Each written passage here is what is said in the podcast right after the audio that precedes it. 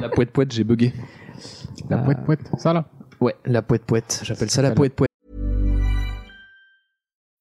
When you need mealtime inspiration, it's worth shopping Kroger, where you'll find over 30,000 mouthwatering choices that excite your inner foodie. And no matter what tasty choice you make, you'll enjoy our everyday low prices, plus extra ways to save, like digital coupons worth over $600 each week. You can also save up to $1 off per gallon at the pump with fuel points. More savings and more inspiring flavors make shopping Kroger worth it every time. Kroger, fresh for everyone. Fuel restrictions apply.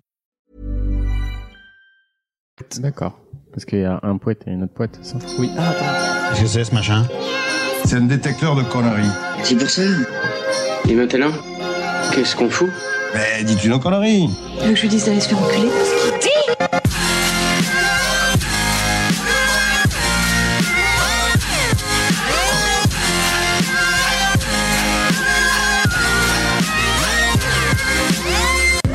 Vulgaire? Je trouve ça vulgaire Oui, je trouve ça vulgaire.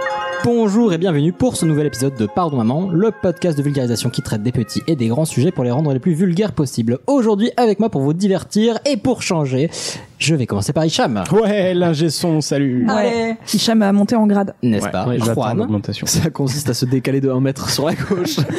bah. bonjour, bonjour, bonjour. En parlant de 1 mètre sur la gauche, non, on va pas parler des élections. Camille. Hello Et nous avons une super invitée qui est Alice. Bonjour. Coucou. Comment allez-vous? Bah ça va bien et toi? Bah, écoute- Ah voilà, la politesse, la gentillesse, le don de soi, l'ouverture. Bah, c'est normal, tu l'as vous voyez. Non mais c'était général, mais elle a pris les devants. Voilà, prise d'initiative aussi. C'est pour ça qu'elle prend du grade. Bah, vous vois nous, tu verras ce qui se passe. Donc Alice, euh, vous ne la connaissez peut-être pas encore, mais c'est celle qui nous a offert ce magnifique gâteau pour les deux ans, pour l'anniversaire. Un gâteau euh, somptueux avec notre logo, euh, plein de choses qu'on a dévoré dans la soirée avec euh, tous les, toutes les personnes qui étaient là pour fêter avec nous l'anniversaire. Donc On est donc sensible au pot de vin, sachez-le. Totalement. Bah regardez, Ils sont complètement. Vincent qui fait le vin Pélisol, il nous a envoyé du vin, on l'a invité. Alice, elle nous a fait un gâteau, on l'a invité. Excusez-nous, mais en plus on est facile à contacter, donc euh, Ceux qui veulent faire, nous faire du gâteau, il y a du level. hein. Moi, je dis ça. Ouais. Oui, ouais, là clairement. par contre, euh, en termes de gâteau, euh, on avait reçu un autre gâteau qui était très très bon aussi. Oui. Donc euh, vraiment on a été ultra gâtés, gâtés Tout à fait. gâteau. Voilà. C'est Euh, ce bouton-là qu'il faut baisser pour plus l'entendre, c'est ça Ah, êtes méchant. Euh, oui, donc quelques, quelle, quelle nouvelle, quelle petite nouvelle Bon, Si vous va. nous suivez sur les réseaux, vous savez que le week-end prochain, on va faire un super événement qui Oui. s'appelle... Un lieu original. oui. Ah, bonne année. Et du coup, on a fait un super événement. Enfin, c'est toujours Non, parce très bien. non, non, ça sera la semaine suivante. Ouais. Donc, Ah ouais? Cet épisode sortira le mardi avant. Ouais. le dimanche, enfin le samedi dimanche. Je m'étais perdu dans mes calculs. J'ai fait un bacal, c'est pour ça. Sûrement. C'est- Oui, c'est ça où tu comptes mal. Mais donc oui, une nuit originale invitée par ce cher Thomas Hercouet qu'on remercie euh, énormément. Donc pour l'instant, on nous a pas encore donné notre notre heure de passage, bien qu'on la connaisse. On vous laisse une petite surprise. Mais en tout cas, on espère que vous serez nombreux. Ça sera le samedi 1er juin en live. Il y aura 16 heures d'enregistrement à partir de 15 heures ou 16 heures. 15 heures, il me semble. Oui, Bah, 15 c'est heures, entre ça. 15h et 20h. Euh, du lendemain. Non, non. c'est terminé. Donc le bac L, ça va Bienvenue sur Chiffres, le podcast de maths moyen.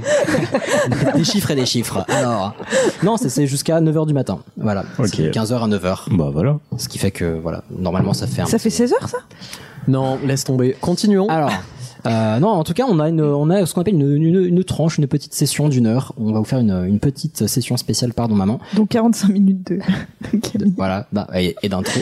Euh, mais en tout cas, on espère que vous serez là en live et dans tous les cas, ça sera retransmis bah, sur YouTube et en podcast. Mais voilà, on sera très content de vous de voir parmi les euh, les auditeurs et auditrices, spectateurs spectatrices du live. Ça sera retransmis en direct sur YouTube et depuis les locaux de Topito. Donc on a hâte. Il devrait y avoir plein de gens très très chouettes, dont euh, certains et certaines que vous connaissez déjà. Vous avez la liste sur les réseaux sociaux de la Oui, nuit originale. Exactement. Allez sur la nuit originale. Sur ce, de, De quoi on va parler aujourd'hui Ouh, je sens que tu es impatiente. Parce que tu as hâte d'entendre de super sujets, je pense. Bien sûr. Bah, on va commencer avec Camille. hein. On va, on va faire une petite doublette pour finir une triplette. Merci Paris. Bah, On- Au passage, si France Culture nous écoute, hein. On fait un sujet commun? Oui. Euh, voilà, et on va traiter Une de la bête. dernière grande religion du livre euh, qu'on n'avait pas encore traité, à savoir euh, le judaïsme. Voilà, la triplette. Très bien. Impression de faire un podcast de l'équipe. Euh, oui, voilà, le judaïsme, tu as très bien résumé. Après, ce sera Ichouchou. Pourquoi Qui va nous faire un pourquoi Pourquoi ah, et ça va être quoi Pourquoi Et il dit jamais ce que c'est. Ouais, mais je- oui, mais justement, mais du coup, si je demande pour qu'ils le disent pas. Euh, après, ça sera Alice. Moi je vais vous parler comédie musicale.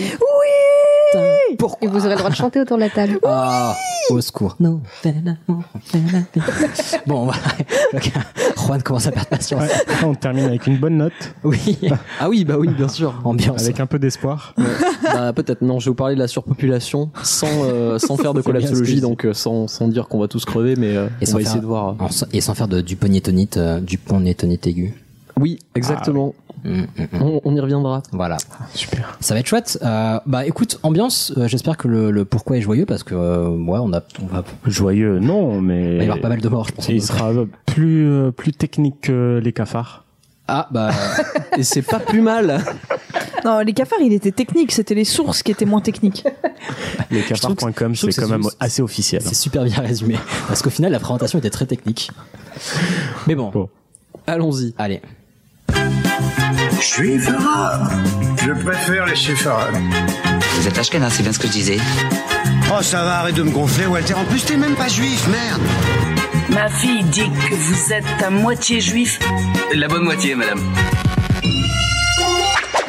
Oui, effectivement, on parlait de judaïsme. Alors, vous voyez, on essaie de trouver des extraits possibles sans pomper euh, mille fois dans le même film. Donc, euh, il a fallu varier un petit peu, mais euh, commençons avec une petite intro. Bah, je sais pas si vous avez... Non, j'allais faire une intro de stand-upper parisien. en, disant, Je sais pas si vous avez remarqué. Je vais pas le faire. Il y a parfois une confusion quand on parle des juifs, parce que c'est un terme qu'on va utiliser en, on va dire, en corrélation, en opposition à d'autres termes qui semblent pas forcément les mêmes. Donc, soit on va l'utiliser en tant que religion, donc euh, juif, chrétien, musulman, etc. Euh, soit par rapport à une origine ethnique entre guillemets, on peut dire, enfin on dit euh, juif, arabe, euh, européen, euh, enfin d'autres choses. Euh, et ça me ça me perturbait un petit peu. Est-ce que vous savez pourquoi? Alors est-ce que c'est un problème, une confusion, un- une erreur, un abus de langage? Ou euh, pourquoi on fait cette euh... Camille si tu réponds ça marche pas en fait. hein, si on a pré- on a préparé le sujet ensemble. Non, moi, La confusion entre la intérieurement. religion Bah, et pourquoi on utilise ce groupes, terme dans les deux dans les deux cas?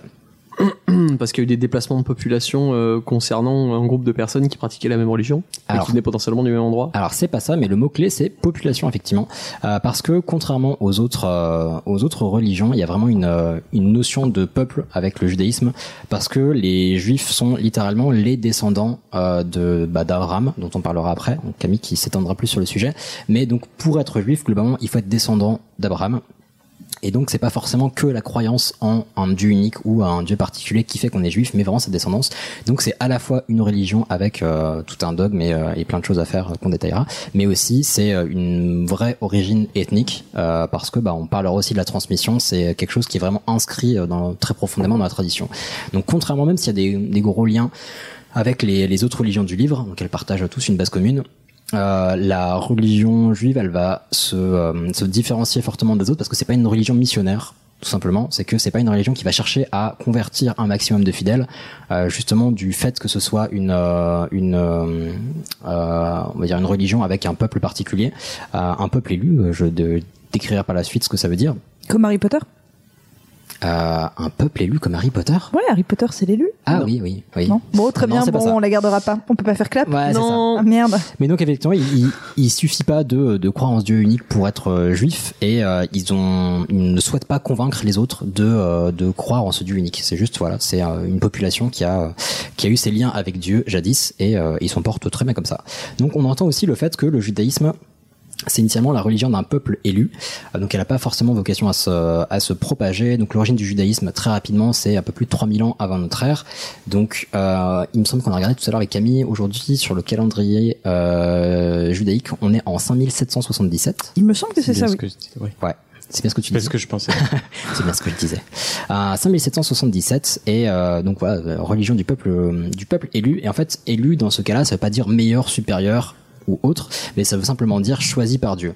Quand, quand tu disais 3000 euh, avant notre ère, c'est avant Jésus-Christ, quoi. Oui. Parce que sinon, les maths, euh, c'est pas trop ça. ok, Ouais, d'accord. Et bien. R, c'est pas une, une identité remarquable, c'est Ah, c'est- ok, d'accord. c'est ERE. voilà. Donc, euh, c'est- peuple élu, en fait, c'est simplement peuple choisi par Dieu. Donc, il y a eu un contact entre cette population et Dieu dans le dans l'histoire du, euh, du judaïsme. Et euh, donc ça veut pas dire qu'ils sont meilleurs qu'ils sont etc mais juste qu'ils ont qu'ils ont été choisis par lui pour porter son message et, euh, et faire et dire d'autres choses. Mais ça veut pas dire que les autres n'ont pas le droit de croire en Dieu. Ça veut pas dire qu'ils sont pas qu'ils sont pas des êtres humains corrects mais simplement qu'ils ne faisaient pas partie de cette histoire tout simplement. Je disais qu'il y avait des liens avec les autres religions. Effectivement on sait que les trois religions du livre, si on les appelle comme ça, c'est qu'elles ont une base commune qui est l'Ancien Testament.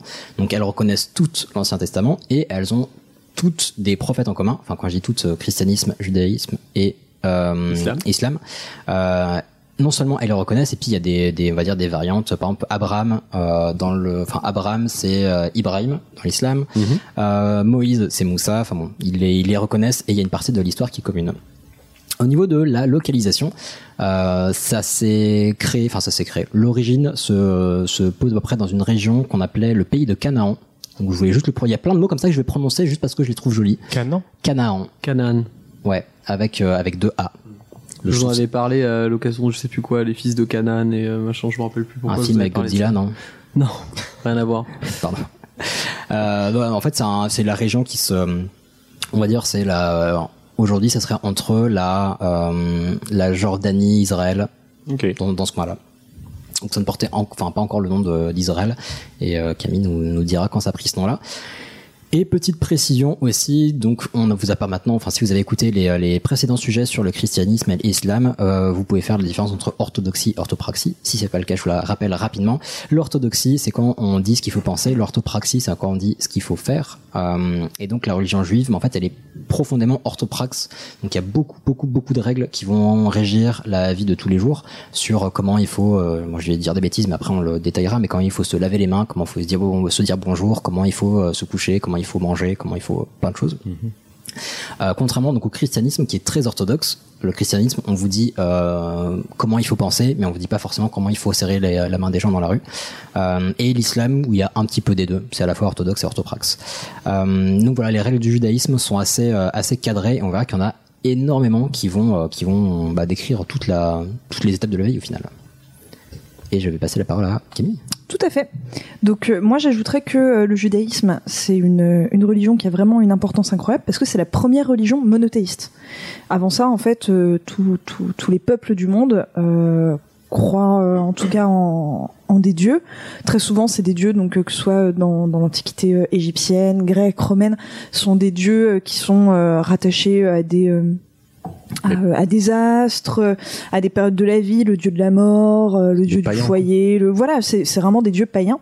Et euh, le judaïsme en fait euh, change, rompt avec tout ça parce qu'on va avoir euh, euh, le, le- un grand prophète du, du, du judaïsme que tu as déjà mentionné, qui est Abraham. Mhm. Et Abraham, en fait, est euh, considéré comme étant le premier euh, personnage monothéiste, en fait. Si je peux me permettre, il a un CV plutôt badass. Si Oui. vous regardez sur euh, Wikipédia, son, sur son CV, c'est marqué patriarche du christianisme, non, du judaïsme, du christianisme et de l'islam. Ouais. Moi, ça m'a Mais fait un peu après, la honte euh, par rapport à mon CV. Après, il a vécu suffisamment longtemps pour se faire un beau CV, hein. Oui. voilà, c'est, on est quand même sur des personnages qui vivent en moyenne 160 ans à cette époque-là, donc c'est Ce quand qui- même. Ce qui euh, n'est pas dégueulasse. Voilà, c'est quand même moi en 60 ans, j'aurais le temps peut-être de faire des choses aussi. Voilà. Donc là, je vais vous parler un petit peu de justement de, de, de- des grands personnages entre guillemets du, du, du judaïsme et puis de la, de la généalogie un petit peu d'Abraham, etc. Donc il y a une forme presque un peu dynastique euh, des grands personnages euh, euh, dans le dans le judaïsme. Alors dans un premier temps, le, bah, le personnage, l'entité centrale, c'est Dieu. Le père, euh, le fondateur, euh, voilà. Donc Dieu, dont on n'a pas le droit d'ailleurs de prononcer euh, les noms dans le judaïsme, Dieu a plusieurs noms dans le judaïsme et on n'a pas le droit de les prononcer ou de les écrire. C'est intéressant à savoir.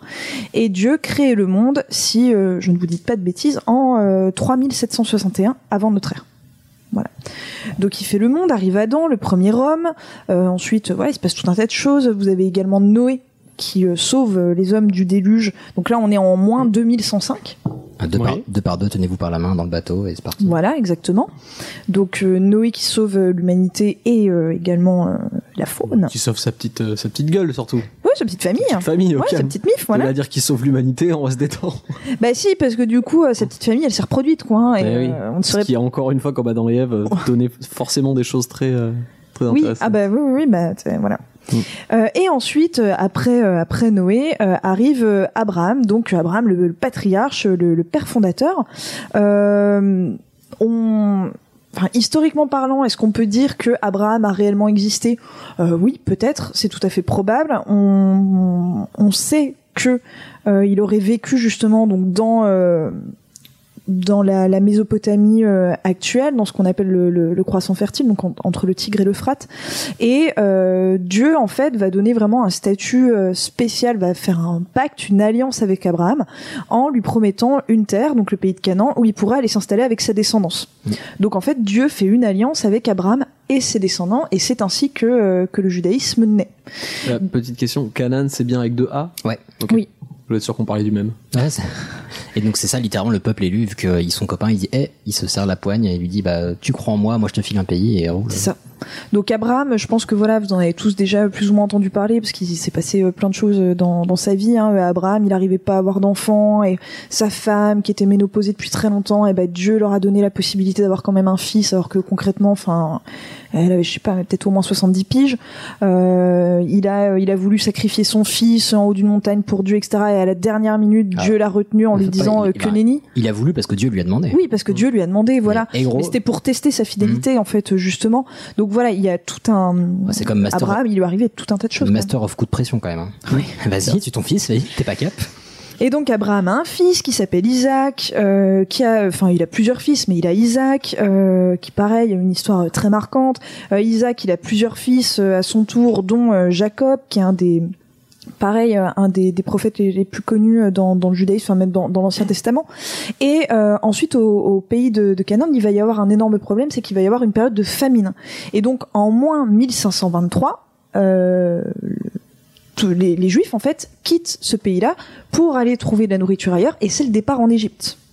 C'est le départ en Égypte. Il y a du coup apparemment ça se passe pas bien pour eux hein, euh, là-bas hein, tout problème pour le simplement, peuple hein. juif. Ouais, ils sont Voilà, hein, c'est le début, c'est début des emmerdes. Sachant qu'il faut différencier ce qu'on ce qui est présenté dans l'histoire euh, du judaïsme et ce qui est euh, enfin ce qui quand j'ai présenté dans l'histoire c'est dans les livres etc la tradition et ce qui est de l'histoire euh, avérée vérifiée sans euh, on va dire sans critiquer ou quoi, quoi que ce soit il y a des choses qui ont pu être vérifiées d'autres non Euh, donc euh, je sais pas si tu voulais euh, en Non, mais là, euh, par exemple, le- le- l'histoire de Moïse, qui, euh, d'après les textes, serait passée en, 1000, 1003 en moins 1313, ça colle pas du tout. Euh, effectivement, historiquement parlant, après, euh, je pense que c'est toujours très compliqué d'essayer de retrouver des, Oui, c'est de juste- croiser l'histoire et la religion. Je pense que c'est toujours très très Mm. très compliqué. Mais euh, non, effectivement, aujourd'hui, euh, historiquement parlant, euh, Bah, par l'exode ça tient pas quoi. Ouais, l'ex- l'exode globalement c'est euh, c'est ce que enfin c'est des déplacements de population depuis l'Égypte en de retour vers Israël. C'est ça.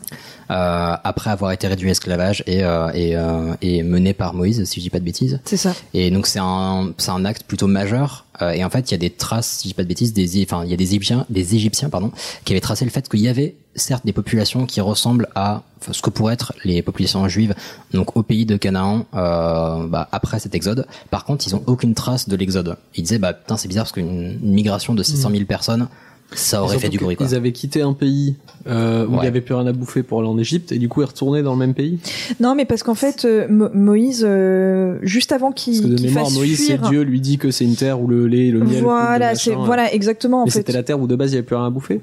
Ouais, mais, Ouais, mais là on leur du miel. euh, voilà, enfin je veux dire en 200 ans, il a pu se passer des choses. Non, hein. non, juste pour, pour moi. je- Et je effectivement, en fait, Moïse à la base, il est euh, Moïse, il a grandi dans la famille de, de Pharaon. Il s'est fait recueillir, donc Moïse, il, ouais, est plutôt euh, plutôt à la cool, disons. Et un jour, je crois qu'il voit un esclave se faire euh, se faire tuer, frapper devant lui.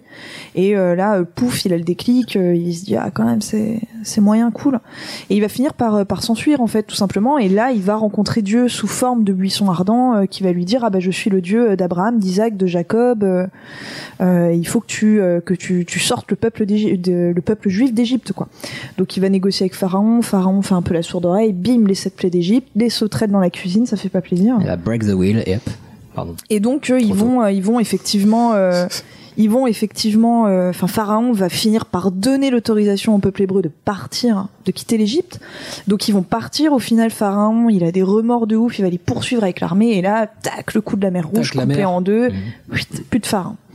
Euh, et ensuite, euh, Moïse va euh, aller. il lui arrive pareil, hein, des tonnes de choses à Moïse. hein, désolé, on doit zapper les trucs, mais en gros, il va aller sur le mont Sinaï et là, il va rencontrer Dieu qui va lui donner les tables de la loi, Oh, avec les dix commandements euh, qui régissent aujourd'hui les trois grandes religions monothéistes. En fait, Oui. dans ces dix commandements, ça reste la base de la base. Sachant quoi, ils sont plutôt, comment dire, basiques et bien sentis. Genre, tu ne tueras point. L'idée est super bonne. Jusque là, franchement. Ça, Oui, euh, ah oui, oui, euh, la-. L'application laisse à désirer par la suite, mais euh, tu ne tueras point. L'idée était. Et donc, du coup, il va redescendre du Mont Sinaï avec ses tables de, de, de la loi. euh, En sandalette, ce qui a dû déjà être sympa quand tu vois la Ouais. taille des tables. Il a fait un C'est vrai. GR20 en sandales, genre putain. Et, euh, et donc les tables de la loi, elles vont être, euh, on va les transporter dans ce qu'on appelle euh, l'arche de, de l'alliance. Donc c'est un espèce de, de, de gros, de gros coffre en bois magnifique, dorure, etc. Et, euh, et donc on va continuer le chemin jusqu'en direction d'Israël. Et au final, le, le peuple va retourner dans cette terre, dans cette terre promise. Et d'ailleurs, Moïse va mourir juste avant d'y arriver. Voilà.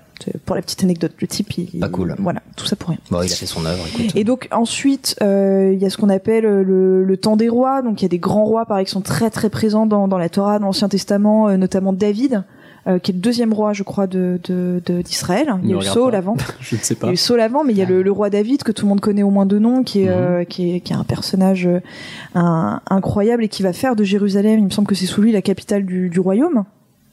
Et son fils Salomon, qui va construire le temple, dont on a déjà entendu Mhm. parler plein de fois, le fameux temple. Et dans ce temple, il va y mettre l'arche de l'alliance avec les tables de la loi. Donc Mhm. euh, le temple, il, il a, il, a, une- il a une valeur absolument incroyable. Et le temple, il est détruit en 686 avant Jésus-Christ par euh, les troupes de, du roi de Babylone qui s'appelle euh, Nabucodonosor. Nabucodonosor. Deux. Eh. Deux. C'est vrai que c'était le 2. Ouais. Je l'ai pas vu celui-là. Ouais, ouais. Le retour- non, moi pareil, je me suis arrêté au 1. Voilà. Il Le retour. Voilà. Euh, ensuite, le temple, il est reconstruit euh, quelques centaines d'années plus tard par Hérode et il va être redétruit. euh, je dis peut-être une énorme connerie, je sais plus par qui. Euh, non, pas par les Romains. Tout seul, mais- il s'est érodé, je crois. Excellent. Génial. Excellent. Bah, par contre, c'est ce. je ce- ne sais plus qui l'a redétruit. Il, est- il existait du, du, du, du vivant de Jésus-Christ, mais euh, Et surtout que ce, ce temple. Ah, mais euh, attends, le temple, c'est pas parlé. Euh, attends, nord-ouest. Au nord-ouest de l'Israël, c'est. Bref, euh, c'est un des empires, euh, un, un des empires qui est redescendu, non, un peu plus loin. Ouais, la ouais, Turquie, etc. il, me- il me, C'est, euh, il me semble effectivement que je- ce n'est pas par les Romains. Mais c'est. Bah, j'ai Les oublié. Perses bah, je me, Ah ouais, bah ouais. je me demande, c'est pas Perse, hein, Perse Ouais. ou Babylone qui a Ouais. détruit le truc, je crois. Ouais, ouais. La précision. Donc en Bah, tout, alors ça, c'est justement au temps où, il me semble, c'est pas au temps où Jérusalem a été géré par euh, l'empire euh, musulman, justement? Chers auditeurs, j'espère Si qu'on vous a bien perdu. je sais pas. Oui, j'avoue, Bon. on va arrêter là. Mais Donc euh, le temple a été redétruit après Hérode. Et voilà, et il y a plus de, enfin il y a, y a plus de, il y a plus de temple en fait, il hein, reste étant donné un truc. plaît-il? Bah, le Le mur. mur. Oh, Voilà. oui, oui, oui, il reste le mur des lamentations, qui est le seul mur qui reste du temple, mais au final, assez rapidement, euh, au 7e siècle, euh, les musulmans vont construire euh, le, le, le, le dôme doré. Euh, donc euh, cette mosquée sur les vestiges du temple et, euh, et donc le temple ne peut pas être reconstruit. Oui, et puis c'est un- de toute façon, c'est un endroit sain pour tout le monde, et puis. euh, Et on a perdu toute trace de l'arche d'alliance. Ah bah oui, oui, oui, ça c'est Comme fini, c'est euh, dommage. nine, kind, caput. hein. voilà en, en gros pour euh, cette, cette histoire du livre, cette histoire de la Torah rapidement. Tout à fait. Et après, bah, comme tu disais, euh, il y a ce cher Jesus qui est apparu, euh, Oui. qui est apparu dans le coin. Et comme vous le savez, sinon vous pouvez toujours écouter ce sujet sur le christianisme. Jésus est né et mort juif. Il était juif du début à la fin, sachant qu'on ne peut pas être déjuivé. Donc, euh, enfin, si, mais Sous réserve que ce mot existe. c'est quand, quand on fait une bêtise. Mais euh, non, mais ça, c'est un. Je crois que c'est quand tu quittes la Juventus de Turin qu'on dit. Oh mon dieu. Non, mais c'est un principe que je trouvais intéressant parce que vu que c'est quelque chose qui est euh, purement de l'héritage et de la, la lignée de la descendance, c'est pour ça, enfin, c'est une des raisons pour lesquelles les euh, persécutions étaient aussi dures, c'est que c'était les persécutions visaient à, euh, bah, justement, à, à essayer de retirer quelque chose au peuple juif, sauf que de fait, on peut pas euh, les, on peut pas leur retirer ce qui est directement dans leur sang. En fait, ils sont juifs parce qu'ils sont descendants d'une certaine population. Donc euh, c'est pour ça que, quel, enfin, souvent ça tournait au, euh, au massacre parce que quand tu peux rien retirer à ces personnes, tout ce que tu peux faire, c'est leur retirer la vie. Donc c'était assez malheureux, mais on en parlera plus tard. On disait qu'il y avait un lien avec toutes les religions. Le lien enfin le premier lien, euh, puisque puisqu'on les appelle les, euh, la- les religions du livre, c'est effectivement les écrits, donc la Bible. Euh, Il y a par les écrits saints de la religion juive, il y a ce qu'on appelle la Bible hébraïque. Je sais pas si-. Alors pas que justement. Ah bon La Bible hébraïque, c'est plusieurs choses. Ce qu'on appelle la Bible, la Bible hébraïque, donc c'est la Torah, comme La, tu To- dis. la Torah, c'est l'Ancien Testament, si je ne m'abuse. Ouais, exactement, c'est l'Ancien Testament et c'est ce qu'on appelle le Pentateuque. Donc ça, ça fait Mm. partie des mots que j'aime bien prononcer parce qu'on peut pas utiliser souvent. Pentateuque. Pentateuque, c'est les cinq livres, euh, les cinq premiers livres de la Bible qui forment du coup l'Ancien Testament et donc euh, On la dirait Torah. le nom d'un village en Franche-Comté. T'habites où Du côté de Pentateuque Ok, fort bien. Euh, C'est entre Pontarlier et Mout. Voilà. Et donc ça raconte bah, les différentes histoires et c'est euh, exactement la même, enfin exactement, globalement la même histoire que euh, dans la dans les deux autres religions. La deuxième partie euh, de la Bible hébraïque, c'est les Nevim, donc c'est des euh, d'autres, une autre collection de livres sur les prophètes. Et la dernière, c'est les Ketuvim, et euh, c'est ce que on a, enfin c'est ce que j'ai cru comprendre euh, être le reste entre guillemets. Donc on parle de différents personnages, de traditions, de chansons. Non mais c'est assez ouf parce que t'as le, le Nevim, donc c'est vraiment les prophètes, donc ça parle de plein de prophètes différents. Il y a une dizaine de livres, je crois. Et Ketuvim, en fait, il y a des chants, il y a des personnes, il y a des traditions, il y a. Ça veut dire quelque chose, Vim? Euh, C'est un pluriel? C'est? Un pluriel ou un singulier Non, je sais plus. Je crois que je fais pluriel, donc j'ai Oui, un c'est un Ketuvim pluriel. des Ketuvim. Oui, c'est ça, oui. D'accord. Im, c'est pluriel. Et du coup, donc la Bible hébraïque, on l'appelle aussi Tanakh, euh, parce que Torah, Nevim, Ketuvim, ça fait Tanakh. Voilà, vous le saurez maintenant. Euh, la Torah, il y a une petite particularité, donc c'est écrit en hébreu, toute logique, à moins qu'il y ait de traduction. Sachant que la particularité de la Torah, c'est que l'hébreu s'écrit sans voyelle. C'est des accents. Les voyelles, c'est des accents comme l'arabe ou pas Euh, Oui, dans, dans l'hébreu, oui, mais en fait, sur la Torah, il n'y a pas les, il y a pas les voyelles. Non, il n'y a pas du tout de voyelles dans ce cas. ouais. Bah, c'est- ouais, alors c'est exactement ça. Canal en oui, Donald, comment? Pardon. Donc l'hébreu est écrit sans voyelle et ça crée une complexité parce que les cérémonies se font en lisant la Torah. Enfin, certaines cérémonies et offices se font en lisant la Torah. Et en plus, ces passages doivent être chantés. Donc, il y a ni les voyelles, ni les intonations du chant. Donc, quand les cérémonies, les cérémonies, pardon, doivent se faire en lisant ou en chantant des passages de la Torah, à la fois les voyelles et les indications de chant doivent être connues par cœur. Mais c'est un, c'est un vrai art de, de Ouais. savoir lire la Torah. Il C'est me semble que euh, les enfants d'ailleurs un pour art. leur euh, bar Leur mitzvah, bar ils doivent euh, Oui, en Absolument. parlera- On en parlera après, effectivement. Euh, et dernier détail sur les écrits juifs, parce qu'il y en a vraiment beaucoup, mais euh, il y a ce qu'on appelle le Talmud, que, dont vous avez peut-être entendu Oui, ça parler. me dit quelque chose. Ah. euh, Bah, le Talmud, c'est un, je trouve que c'est un bon exemple de la, la tradition un peu littéraire et philosophique qu'il peut y avoir dans le judaïsme. C'est que le Talmud, en fait, c'est en- entre, pour faire, enfin, pour simplifier un peu les choses, c'est une Torah annotée par des générations et des générations de rabbins et de sages. Ils ont simplement pris un texte sacré et ils ont écrit autour des réflexions, des pensées, etc. Euh, et c'est une vraie, euh, c'est enfin, c'est un vrai courant, une vraie tendance dans la religion juive euh, d'écrire, de philosopher sur la religion, sur la vie, etc. Et c'est assez naturel, entre guillemets, bien vu. Donc vous pouvez trouver plein de soit de rabbins ou même juste de sages, de, de Mhm. personnes de la communauté juive qui ont écrit des livres pour euh, réfléchir et prendre du recul sur leur religion. Et je trouve que c'est très. C'est pour ça que dans la communauté juive, le, pardon, excuse-moi, je t'ai coupé, le, le rabbin est vu comme euh, vraiment une personne à qui on peut demander conseil. Bien Ouais, sûr. c'est un- guide. Au-delà de, au-delà de la sûr. voix de Dieu, comme un curé qu'on va aller voir pour avoir. Alors, Mais c'est un peu, c'est un pas- peu pareil avec les imams, je trouve. Alors justement, c'est peu. pas, c'est pas, pas. c'est pas au-delà. Ta, enfin, ta première remarque était bonne, c'est-à-dire que justement, on va le voir pour conseil, mais justement, c'est pas l'intermédiaire entre le croyant et Dieu. Non, c'est vraiment un sage lui-même qui Et a voilà. juste Exactement, parce de- que la, la, la relation se fait directement avec Dieu, comme pour la religion, la religion musulmane. Mhm. Par contre, euh, dans le christianisme, la relation avec Dieu se fait euh, par l'intermédiaire. ouais. Ouais, un par, la- par l'absolution euh, notamment. Et du coup, est-ce que dans le Talmud, euh, euh, c'est un peu genre euh, ils écrivent sur euh, une sorte d'évolution? Genre aujourd'hui, je sais que, enfin, avec les lumières qui s'allument toutes seules et tout, euh, qu'un appartement entre guillemets ne peut pas être euh, Bah, euh, cachère, euh, tout Bah, ça. par, Est-ce par que- exemple, en fait, c'est une façon de ne pas euh, regarder uniquement le texte euh, de, qui a été écrit il y a des milliers d'années. Euh, et justement, il y a des, il y a beaucoup de règles. Bah, on va parler des traditions juste après. Il y a beaucoup de règles qui existaient dans le passé, qui sont soit aujourd'hui adaptées, soit plus du tout appliquées parce que, euh, parce que genre il y a des, il me semble qu'il y a plusieurs centaines, il y a 613 lois, je crois.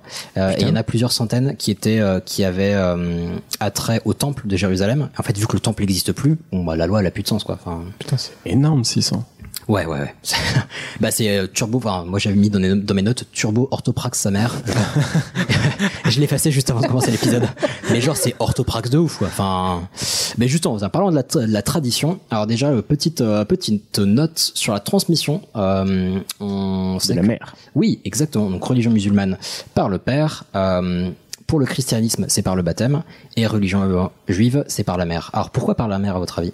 Voilà. Normalement, avec ce que je vous ai dit avant, Ça fait sens, moi je trouve. Ouais, avec ce que je vous ai dit avant, vous devriez pouvoir, euh, si vous m'avez écouté bien sûr. Alors, Jérusalem. euh, Le type il fait des interros maintenant. Alice peut-être. C'est une histoire de transmission par le sang, donc comme c'est la mère qui porte l'enfant, c'est elle qui transmet. Ouais, c'est l'idée effectivement parce que globalement vu que c'est très très important qu'il y ait vraiment une lignée et une descendance avérée, et bah globalement quand on accouche, bah t'es sûr que la la mère c'est la mère de l'enfant alors que pour le père t'as toujours un doute quoi Ça peut qu'il être se le facteur, passe. on sait pas. Bah voilà, globalement. En fait, c'est bête comme tout, mais c'est juste pour s'assurer, la, enfin, en tout cas, une des, une des suppositions, c'est pour euh, s'assurer de la descendance parce que, bah, avec un lien de sang par la mère, on est sûr et certain qu'il y a une descendance euh, directe. Euh, après, pour les courants, on vous en avait parlé bah, sur toutes les autres religions. Comme dans, comme dans toute religion, il y a plusieurs courants. Donc à la fois des, euh, enfin il y a tout un spectre qui est décrit. Donc à la fois des libéraux où on va avoir des offices particuliers, on va pouvoir avoir des femmes rabbins, on va pouvoir avoir des personnes euh, homosexuelles qui sont admises au sein de la communauté. Voilà. Bon, ça, ça, ça coupe, c'est- c'est ça très- coupe pas les rues quand même. Hein, Oui, voilà, faut le dire, hein, ça reste exceptionnel. hein. Alors oui, mais c'est un des courants les plus progressistes entre guillemets. Et après, il y a les ultra orthodoxes. Alors j'ai noté aussi dans mes notes, je comprends pas pourquoi on appelle ça ultra orthodoxe parce qu'en fait ils sont ultra orthoprax. Euh, dit autrement, les ultra orthodoxes, c'est ceux qui veulent appliquer au mot près ce qui est écrit dans la dans la sorte Torah. de, de charia Et euh, c'est- juive. exactement. C'est euh, pour moi c'est le euh, c'est le parallèle avec les wahhabites qui disent ok c'est écrit donc on fait exactement ce qui est marqué. Donc, C'est exactement ça. Mais voilà il y a tout un spectre qui est décrit et c'est beaucoup plus complexe que euh, comme pour toutes les religions en fait on peut pas dire les juifs sont comme ça les chrétiens comme ça sont comme ça les musulmans sont comme ça. Oui, parce qu'il y a plein de tout variantes. vie. Exactement. Et maintenant Camille va nous parler des casse-croûtes. C'est ma partie préférée. Je vais vous parler un petit peu. C'était ce peuple au nord de. Non, non, je vais vous parler un petit peu des, des, des, des règles en fait euh, qu'il peut y avoir en général. Très Euh, intéressant. Parce que même si on les connaît tous un petit peu, je crois que dans l'ensemble, on se fait toujours des nœuds sur. Mais j'en ai appris tellement. Oh, Ouais, j'imagine. euh, mais alors, de toute façon, on pourra, ouais. voilà, on pourra clairement pas euh, toutes les lister, mais, euh, mais euh, moi déjà, je voulais vous parler rapidement des femmes dans le judaïsme, la, la place occupée par les femmes. Donc, la femme, elle a une place vraiment de choix parce que c'est la mère, c'est elle qui transmet la religion, comme on l'a dit, c'est elle qui va vraiment donner l'éducation. Euh, donc, euh, elle est euh, vraiment la sauvegarde du foyer. C'est elle qui allume les bougies de Shabbat, qui est quand même le moment familial de la semaine qui a son importance. Mais euh, ça reste quand même euh, une femme qui a ses périodes d'impureté. Moi, ça m'a toujours euh, énormément euh, marqué la période des règles chez la femme dans le judaïsme. Donc, quand la femme a ses règles, enfin qu'elle est impure, parce que l'impureté dure un petit peu après euh, la fin des règles, euh, je crois qu'on dit qu'elle est en période de nida ou de nidar. Je sais plus si le H se prononce à la fin. pour les oiseaux ça. Et, euh, et donc, par exemple, notamment chez euh, les ultra orthoprax, enfin même pas forcément, euh, la femme qui a ses règles ne peut plus dormir dans le même lit que son époux. Mais tu nous en avais Euh, parlé déjà. Voilà, quand son, on est- son ouais. époux ne peut clairement pas la toucher. Mhm. Euh, elle ne peut pas s'asseoir sur les mêmes chaises que d'autres personnes. Enfin voilà, c'est quand même et Ouais, elle du- et elle doit. euh, Bonjour la discrétion. mais exactement, tout le monde remarque du coup, qu'elle a ses règles. non. Non, non, merci. Elle sort son petit, son petit, son petit truc décathlon, son petit tabouret à trois pieds là. Oui. Euh, et elle doit euh, faire un contrôle, je crois au bout du cinquième jour de règle, donc euh, doit, Ah. elle doit checker que tout est bien parti. Euh, Si tout n'est pas parti, elle recommence le lendemain. Et euh, une fois que tout est bien parti, elle doit aller se tremper dans le mikvé. Donc le mikvé, euh, c'est un Dis-moi que c'est un, bain. ru- dis-moi que c'est un ruisseau en Israël. c'est un bain rituel qu'on peut, euh, qu'on peut. Donc euh, à Paris, il y, en- il y en a plein. C'est euh, c'est un bain rituel. Ah, c'est pas un truc que tu peux faire chez toi? Je crois Juste en le pas. il y a- non, il y a une histoire d'eau de pluie. Déjà. C'est bien compliqué là. Ah, quand t'es citadin, c'est compliqué à respecter. euh, mais il y, en a dans la plupart. Israël, Il y, a- il y en a dans la plupart des synagogues, Mhm. des mikvés, et c'est là-bas par exemple que tu vas rendre ta vaisselle cachère. Le cachère, on en parlera après euh, en termes de nourriture. Mhm. Et, euh, et donc le mikvé, la femme doit aller s'y baigner pour redevenir pure à la fin de ses règles. Tant qu'elle ne l'a pas fait, euh, elle est impure. Et, euh, et c'est également dans le mikvé que on va baigner les personnes à la fin de leur conversion au judaïsme. C'est, c'est en quelque sorte c'est l'eau du baptême presque. Ouais. Ok. C'est une eau, euh, vous voyez, c'est, Oui, c'est c'est l'eau bénie. C'est euh, le du voilà. baptême et de la vaisselle. Quoi. exactement. ouais. Donc pareil pour euh, dans certaines communautés juives, euh, la femme est invitée à, à cacher ses cheveux. Bon, C'est un petit peu moins connu euh, que dans, dans l'islam, tout simplement parce que il y a des femmes juives qui portent euh, une forme de, de voile et de foulard, Euh, mais il y a également beaucoup de femmes juives qui euh, se coupent les cheveux très très courts ou pas forcément et qui par dessus portent une perruque. Ok. Voilà. Pour euh, cacher Putain, les je cheveux. savais pas. Ouais, voilà. Moi, je ne saurais not? pas vous l'expliquer. Si quelqu'un euh, sait nous l'expliquer, bah, qui nous envoie un petit MP, on sera content Tu de me, savoir. diras, tu me diras, les mecs à la Renaissance ou je sais pas quand, ils mettaient bien des, des perruques en, en Europe, donc. euh, c'était Oui, Oui. Ah, Louis XIV, oui, oui, hein, ça n'a probablement aucun rapport, mais. Non, mais Je pense aussi. Pourquoi pas? Donc, euh, donc voilà. Alors, euh, j'aimerais également vous parler de la nourriture. La nourriture, moi, Oui. c'est la chose qui Ah. m'intrigue le plus. C'est Euh, le, voilà. c'est le cache-route. Ça s'appelle- Absolument. Ça s'appelle vraiment comme ça. C'est les règles sur la nourriture. Ouais. Et Sérieux Désolé, mais c'est mon truc préféré. Parce le que cache-route. Si tu veux, je te lance avec une anecdote. Quand vous savez que j'aime beaucoup cuisiner depuis depuis longtemps, et euh, je voyais des recettes quand j'étais plus jeune où il y avait marqué kosher salt. Oui, oui. Je ne savais tiens, pas ce que c'était. Moi non plus. Que c'était du sel cachère en fait. Ah bon Donc, euh, Mais ça a le même goût que du sel normal. euh, non, bah, c'est juste que c'est pas du sel de mer euh, baleine classique Mhm. machin. C'est je je sais pas comment c'est c'est foutu, mais voilà, sachez-le. Parce Je me que suis moi, toujours posé des la années quand question. j'étais gamin et que Putain, on regarde pas du tout les mêmes euh, sites de recettes parce que j'ai jamais vu ça. Ah bah c'est- quand tu regardes les recettes en anglais, euh, ok. Amérique et tout ça, c'est surtout, toujours surtout US puisqu'il y a beaucoup de, de, cuistots qui sont juifs Mm. aux États-Unis et qui donc proposent des recettes avec du sel cachère Eh et ben. qui s'écrit kosher salt donc ça Ok. s'écrit pas comme en français et du coup voilà je vous ai interrompu pour pour Non, mais information qui ne vous servira probablement pas Non, mais c'est bon, ça va. Et du coup, ma remarque, c'était juste que, voilà, c'est un, un des mots que j'aime. Tout, ce- tout, tout ce sujet, en fait, c'est juste pour prononcer des mots en particulier.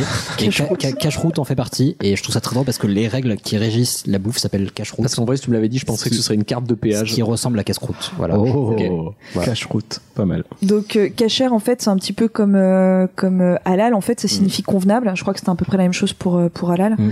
Euh, et donc en fait les règles de ce qui est kasher et de ce qui ne l'est pas viennent tous euh, des, des écrits, hein, des, des textes, mais on nous l'explique pas forcément. On sait juste que Dieu dit tu ne feras pas Mm. comme ça, mais parfois il n'y a pas forcément la cause.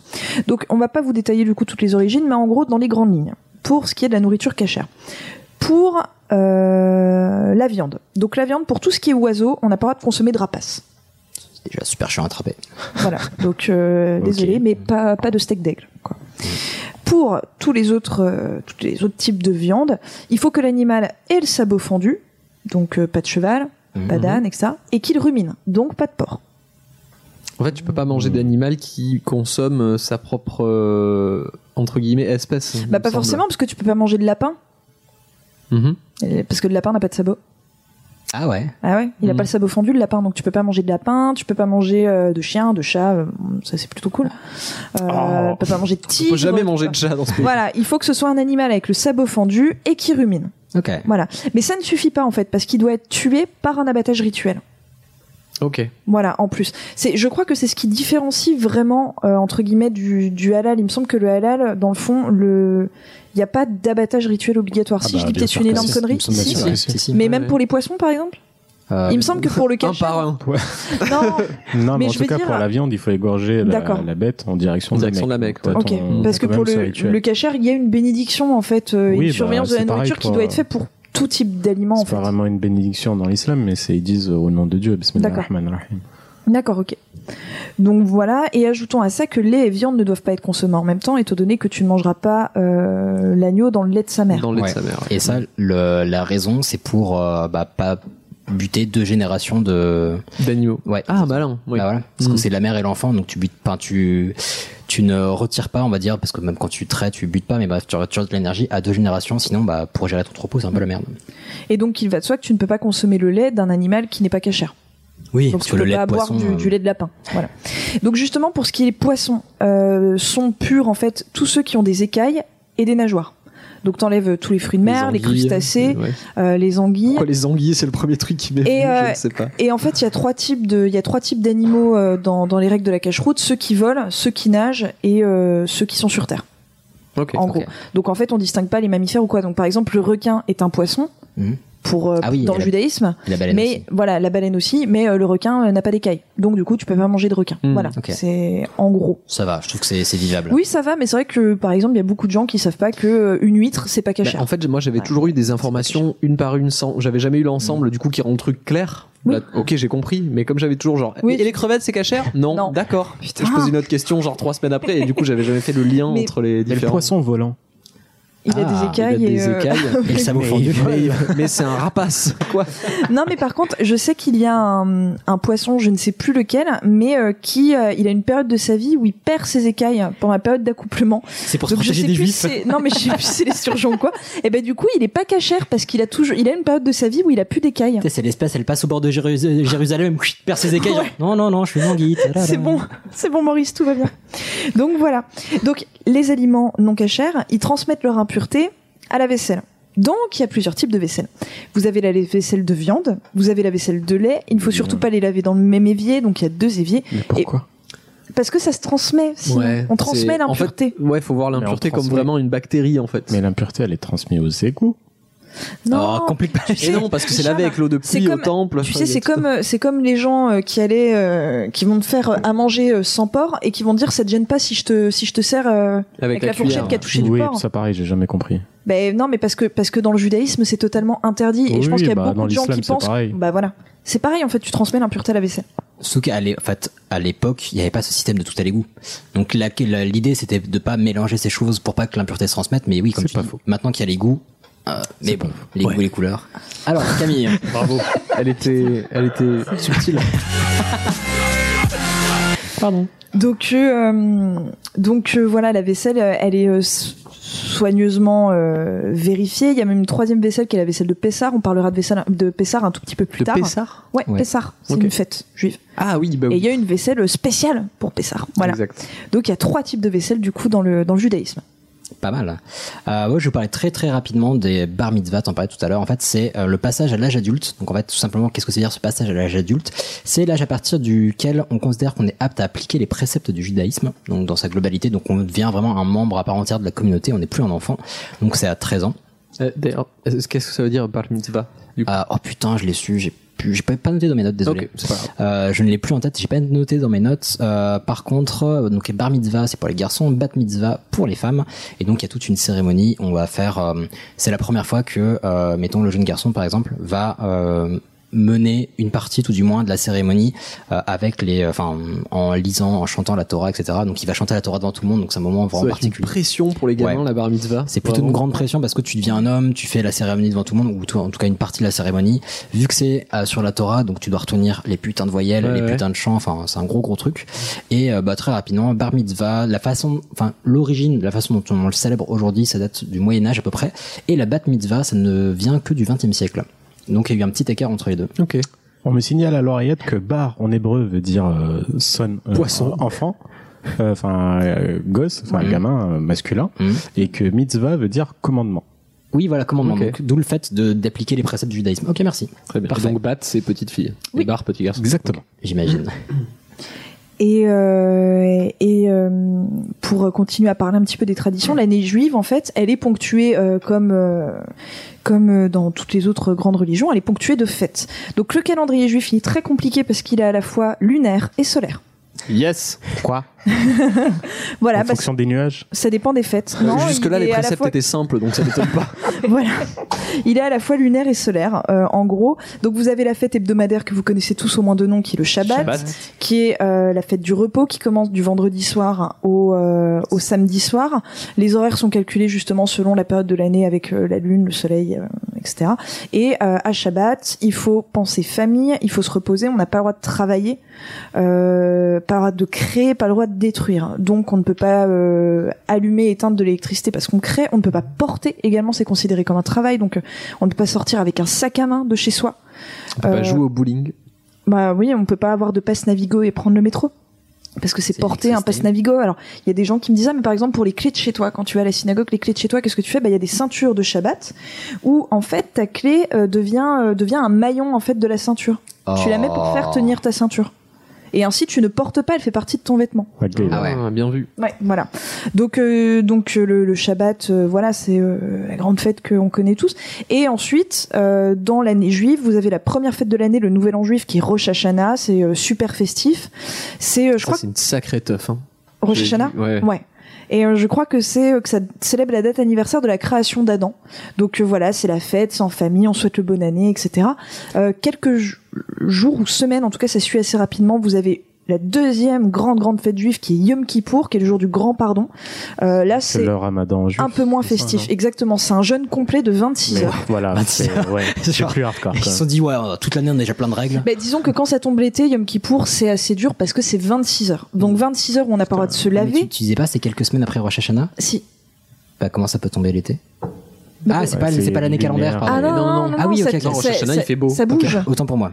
Mais non, non, mais ça, ça bouge en fait, comme c'est lunaire et solaire, euh, chaque année les, les fêtes sont décalées euh, comme, euh, comme dans l'islam. Autant pour moi. Donc, euh, donc Yom Kippour, c'est la, c'est la fête du grand pardon. Le but du jeu en fait, c'est de, c'est de se consacrer qu'à Dieu pendant 26 heures, c'est de faire de la méditation, de la prière, de la réflexion et de pardonner. On va demander pardon aux autres et c'est de pardonner tous les, les péchés euh, des autres. Voilà. Donc euh, en autre fête, il y a Soukot que j'adore, qui est la fête des cabanes qui dure une semaine et en fait on part du principe que tous les soirs on va recevoir un euh, l'esprit d'un euh, d'un grand prophète du judaïsme. Donc euh, un soir c'est euh, Jacob, un soir c'est voilà. Et on construit Oh, une a cabane qui a mangé et on maison. construit une cabane dans son dans son salon. Voilà.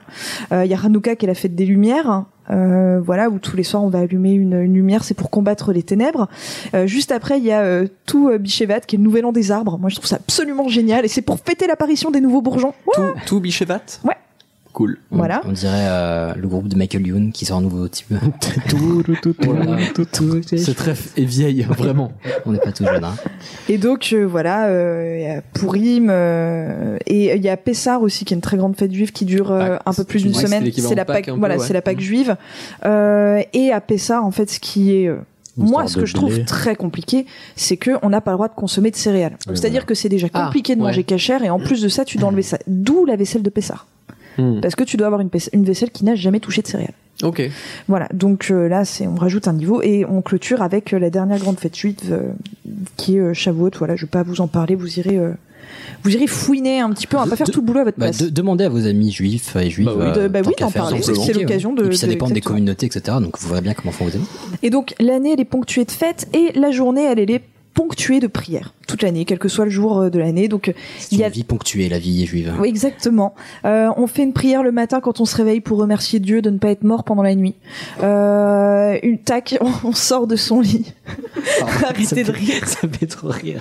Genre, ah, putain, tu sais, il s'est réveillé en stress, genre, c'est bon. Un Il est jour de encore là. Voilà. Il coche un truc. On, on sort, on, on sort de son lit, on va se laver le visage, bouscule. les mains, et là on, on prie. On a des prières avant le repas selon le type d'aliment. C'est-à-dire qu'il y a une prière pour euh, tous les fruits qui proviennent des arbres. Ça se manifeste comment les prières concrètement? Eh ben c'est une phrase en fait qu'on dit en phrase, hébreu. euh, euh, voilà, oui. Voilà. Euh, Il y a donc la prière pour le vin et le raisin, la prière pour le vin, euh, la prière pour tel type d'aliment. Enfin voilà, c'est ponctué Bénir le pain. tout le temps de prière. Bénir le pain, bien sûr, notamment euh, notamment euh, au, au Shabbat. Il y a la prière pour faire rentrer le Shabbat également. Euh, et il y a des prières qui ici. sont euh, moins connues. Rentre ici, grand Alors, Shabbat. Et il y a des prières qui sont moins connues, euh, qui sont plus étonnantes en tout cas. C'est génial. Euh, Il y a euh, la prière lorsqu'on voit un arc-en-ciel. Oh, c'est top ça. Je vous jure que ça... Elle m'a dit ça, j'avais du mal. Je vous jure que ça existe. Bah, c'est voilà. cool. Alors, à ne pas confondre avec la prière quand on voit un éclair, Ah, qui elle ne doit pas être confondue avec la prière la quand on vite. entend un tonnerre. Ah, Ah, Voilà. mais c'est quoi la c'est-à-dire quand il n'y a plus d'encre dans la. Bah, te- non, l'éclair c'est quand tu vois la foudre et le tonnerre c'est quand t'entends le. prrr. Donc en gros, tu vas aller faire les deux d'affilée quoi, parce que tu te doutes que voilà. Euh, Il y a la prière après un cauchemar. Mais si t'es chez toi et t'as pas, tu sais pas, t'es dans, la- dans ton lit avec les volets fermés mais et t'entends. Non, c'est si. C'est si tu entends. Ah bah si Ouais, tu mais entends, si tu bah là tu fais mais ta tu prière. sais pas du coup si c'est un éc- Bon bref. Bah, tu fais les deux. c'est parce que tu entends le tonnerre et tu vois les éclairs. Tu n'entends pas l'éclair. T'as la prière si jamais t'as fait un cauchemar. Ouais. Euh, et t'as la prière, ça, à mon avis, celle-là, on en parlait avec Ilias, ça doit être plus dur à faire. La prière que tu dois faire à la vue de 600 000 personnes. Ah, Si tu vois 600 000 personnes, tu dois faire une prière. Sachant que le stade de France c'est 80 000. Ouais, c'est plutôt rare. Non, ouais. 600 000 personnes, ça fait environ 50 fois Pontarlier. allez. Et Les bon, mecs qui bon, comptent dans les manifs. Et sachant que ouais, du coup, pourquoi 600 000 Parce qu'il y a eu plusieurs exodes de 600 000 personnes, dont l'exode depuis euh, l'Égypte. Voilà, de, de la fuite de Moïse. Moïse aurait sorti d'Égypte 600 000 juifs. Voilà. Ce dont on n'a pas de traces, du Ça coup. viendrait de Oui, mais Exactement. par contre, il y en a une autre de 600 000 dont je vous parlerai juste après. Tout à Ok. fait. Donc euh, voilà, en gros, pour, pour les traditions. Euh... Ça me fait des traditions. Ah bah ça, ça traditionne bien. Ne vous inquiétez pas, là on, on approche de la fin. Oui, tout à fait. Oh, Mais mais tout va bien. pour, euh, pour revenir un petit peu sur, euh, sur l'histoire du, du judaïsme, c'est vrai que jusqu'à l'arrivée de Jésus, euh, entre guillemets, c'est une religion qui est un petit peu toute seule sur son territoire et euh, qui, qui se drive qui se drive tranquillou quoi. Il y a les Romains qui viennent, mais les Romains laissent faire le prière, ils laissent le temple et que ça. Ça se drive plutôt bien. À partir de, de du départ des, des, des, des prophètes de, de Jésus, des apôtres, pardon, des apôtres qui vont enseigner la bonne nouvelle, apparaît une autre religion, les judéo-chrétiens, les chrétiens, ensuite, et euh, les juifs vont être considérés quelques siècles plus tard par les chrétiens comme étant des gens qui euh, se sont pas convertis à la bonne religion, qui sont restés euh, Des rétrogrades. Et qui ont, et qui ont Voilà. tué Jésus en plus. qui ont tué. Jésus en, vou- en voulant sauver en plus un, un, un malfrat à la place. Et donc du coup, euh, la fin de l'Antiquité, le Moyen Âge, mais en gros presque jusqu'à la Révolution française, en Europe pour les Juifs, ça va être très compliqué. Mm. Ça va être des périodes euh, où ils sont tolérés, entrecoupés par des périodes de mise au banc, comme par exemple sous le règne de Saint-Louis en France, où ils devaient porter la rouelle jaune, donc qui était un cercle jaune qu'ils devaient porter cousu sur leurs vêtements. Donc moi, ça me rappelle une, une étoile. euh, voilà, Évidemment. hein. Euh, voire Zara Non. voire des périodes euh, carrément de persécution. Je dirais pas de génocide, on n'en est clairement pas là. Euh, mais de persécution. Alors ouais, mais on va pas tarder à y arriver. Oui, malheureusement, on va y arriver. Mais voilà, il y a des grosses périodes quand même de persécution. Par exemple, pendant les croisades, hein, euh, faut reconnaître que les croisés se sont clairement pas archi bien com- comportés avec Non. les juifs lorsqu'ils sont allés en Terre Sainte. Ah ouais. Euh, et puis, bah en fait, euh, dans dans une ville, dans un village, dès qu'il y avait une épidémie comme la peste, par exemple, il y a eu des cas en Allemagne où il y a eu la peste. On a dit ah c'est la faute des juifs. Paf, on a cramé 100 juifs et on était là voilà, on est tranquille, on a cramé les sorciers. Et puis, jamais été tranquille. il y a, il y a un- non, non, il y a non. un En fait, trucs ils ont été au mieux tolérés en Bah, quelque Il y a sorte. un des trucs qui fait que justement ils avaient euh, ils avaient ce cette euh, on va dire cette euh, persécution globale, c'est que déjà on parlera pendant les stats, mais ils- c'était c'est pas une énorme population par rapport à la population mondiale et aux autres religions. Donc premier truc, et en plus du fait que ce soit pas une population missionnaire, ils cherchent pas à étendre leur emprise sur la population. Donc Mm. ils cherchent pas à faire des alliés comme pourrait faire le christianisme ou l'islam. Donc ils vont pas convertir les gens à leur cause. Donc de fait, tu, tu te retrouves souvent minoritaire à un endroit et tu n'étends pas ton emprise autre que par ta propre ouais. croissance démographique. Donc euh, le, ton... le- le fait qu'ils avaient également, enfin que ce soit très réglementé, euh, Ouais, en plus. orthopraxe, comme tu disais, c'est que ça te ça t'isole forcément Ouais. du reste de la population. Bien Tu sûr. as beaucoup de règles et ça n'aide pas euh, quand t'as une population qui est pas très encline à accepter Ah oui, non, mais un mode de vie différent, ça n'aide pas non plus. Tout à fait. Euh, alors il y a, je sais pas si tu voulais parler de des petites, euh, des au moins deux termes. Euh, Ah, Est-ce que oui. vous sauriez les expliquer Ashkenaz et Séfarade. Oui, c'est vrai. Waouh, c'est pareil, c'est un truc qu'on m'a expliqué. expliqué 100 fois. ouais, Bah, il y a un des deux, je sais pas lequel, mais il y en a un des deux, c'est ceux qui sont issus de Pologne. Euh, pas Ouais, forcément de c'est l'Europe Pologne. de l'Est, globalement, L'Europe de l'Est, Ouais. Oui, enfin. C'est les Ashkenazes. Et les séfarades, c'est en gros c'est les noms euh, qu'on a donnés aux euh, populations qui ont émigré euh, donc en Europe de l'Est et, Et, même la- Europe, euh, même Europe centrale et, euh, Oui. et jusque chez nous, les Juifs français sont euh, sont ashkénazes. Oui, mais c'est vrai que vu que c'est arrivé par vague, c'est plutôt par l'est et après ça Non, arrive. mais Ah, les les Juifs d'origine, d'origine française. hein. Pas les, Euh, pas voilà. les Jean Benguigui et les. euh, Non, alors Non. justement, les Ben Guigui, ce serait plutôt des, voilà. des séfarades. Et séfarades, c'est plutôt, ouais, Afrique, bah, ouais, Afrique du Nord, Moyen-Orient, ouais, Méditerranée. ouais, euh, voilà. Donc c'est justement après que ces populations émigrées, euh, on a donné ces noms à ces différentes, euh, ces différents, euh, on va dire, ces différentes branches. Maintenant, ça en arrive au temps moderne, donc euh, globalement 19e, 20e, 20e, pardon. Ça va commencer à piquer un petit peu. Euh, alors il y a évidemment la Shoah. donc- si seulement. C'est un doux euphémisme. Ouais. Il y a évidemment la Shoah dont on va parler. euh, alors pour le coup, en fait, on a fait on a fait le choix avec Camille de parler assez rapidement de ces points parce que c'est des points non seulement euh, bah, pendant les cours. Bah voilà, dont on parle beaucoup pendant euh, bah, une histoire de notre éducation, etc. Mais aussi parce que c'est très très large et ça vaut le coup de faire un sujet à part entière. Et Donc, puis c'est très euh, facile pour vous de vous documenter là-dessus euh, sans aucun problème. Quoi. Vous avez été documenté là-dessus. de Ouais, toute voilà, c'est clair. Euh, Donc on a entendu parler de la Shoah, mais pas forcément de ce qui s'est passé avant. Euh, en fait, qu'est-ce un des, une des choses qui a mené à la Shoah, c'est ce qu'on appelle les pogroms. Donc les pogroms, c'était des persécutions qui avaient lieu euh, principalement en Russie à la fin du 19e siècle. Donc c'est des pillages, des meurtres, euh, globalement des actions d'une grande violence, souvent par vagues, comme des, immenses rafles globalement.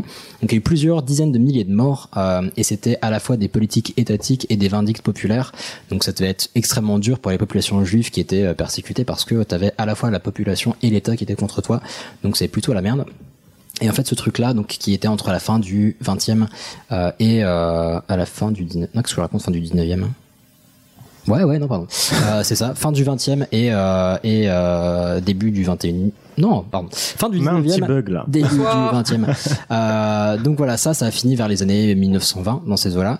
Et en fait, la résultante, c'était quoi? Bah, C'était une immigration massive des Juifs d'Europe de l'Est, donc principalement en Russie et les pays aux alentours, vers les États-Unis, la Palestine et et l'Europe de l'Ouest. Ce qui a fait donc un, euh, un mouvement massif de population vers l'Ouest et à l'Ouest de la Russie. Qu'est-ce qu'il y a La, La Sibérie. Et voilà. Mais voilà, on est dans une Europe de l'Ouest qui est en pleine crise économique, euh, qui vient de se taper la Première Guerre mondiale, euh, et euh, dans des pays qui sont totalement ravagés. Et vous connaissez euh, le truc euh, divisé pour mieux régner. C'était très facile par euh, les autorités en place, notamment par un certain Adolf Hitler, euh, de euh, de dire ah bah tout ça de toute façon c'est la faute des Juifs. Euh, dans l'idéologie nazie, euh, il y a deux peuples vraiment inférieurs, c'est les Juifs et les Tziganes. Euh, donc Les peuples qui voyagent, quoi, finalement. En quelque sorte, oui. Donc en fait, euh, ils ont été pointés du doigt dès le début des années 30, dès l'arrivée d'Hitler au pouvoir, dès 1933. On va commencer par casser des vitrines, on va commencer par leur interdire d'épouser des Allemands, etc. Et puis bah on va euh, monter, monter, monter jusqu'à arriver à un génocide et non plus, euh, à des persécutions. Donc génocide, en quelque sorte, l'idée d'un génocide, c'est de Rayer la population entière. exactement de façon industrielle. Ouais, c'est une élimination. Et j'insiste euh, vraiment sur ce massive. mot. Exactement. C'est massif, c'est industriel. Et c'est exactement ce que va être la solution finale, c'est-à-dire que euh, Hitler et ses généraux vont gérer ça absolument euh, comme une usine, comme une start-up. Euh, on va avoir euh, non mais c'est- si si mais c'est exactement ça. C'est un bilan humain, c'est des chiffres, c'est des trains euh, de marchandises, on amène, on traite le problème, etc. C'est vraiment comme ça qu'on voit les qu'on voit les choses.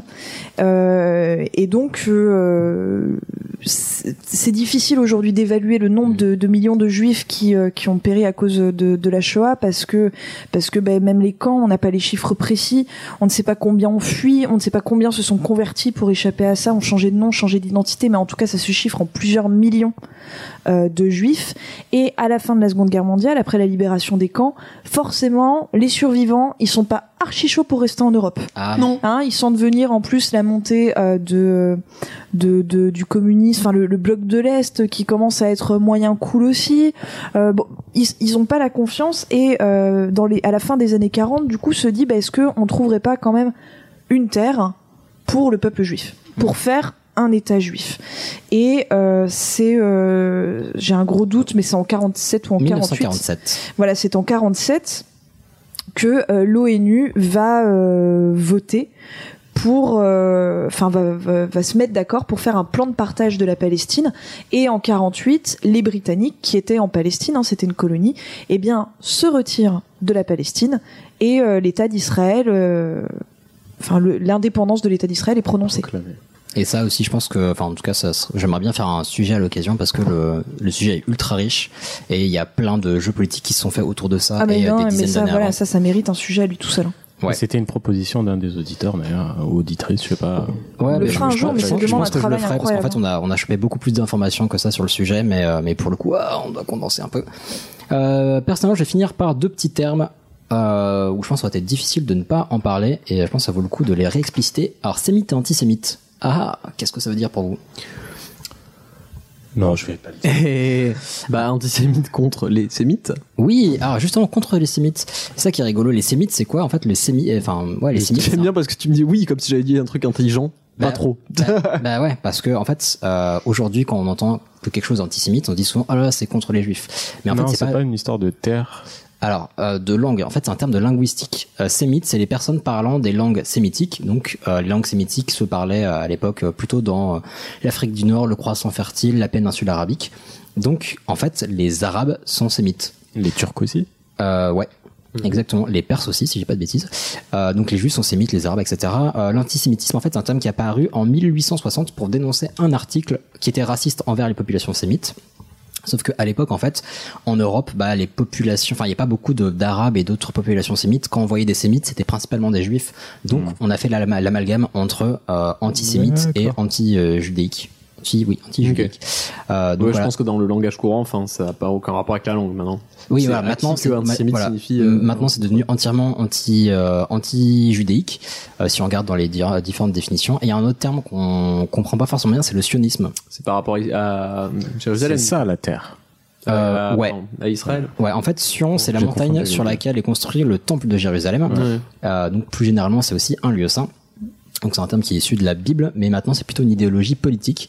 Donc c'est un terme qui apparaît à la fin du 19e siècle, euh, où le mouvement se structure plus particulièrement à partir de 1897, parce que c'est euh, la mise en œuvre du premier congrès sioniste mondial. Le but du mouvement, c'est donc de créer un État en terre d'Israël pour accueillir les Juifs du monde entier.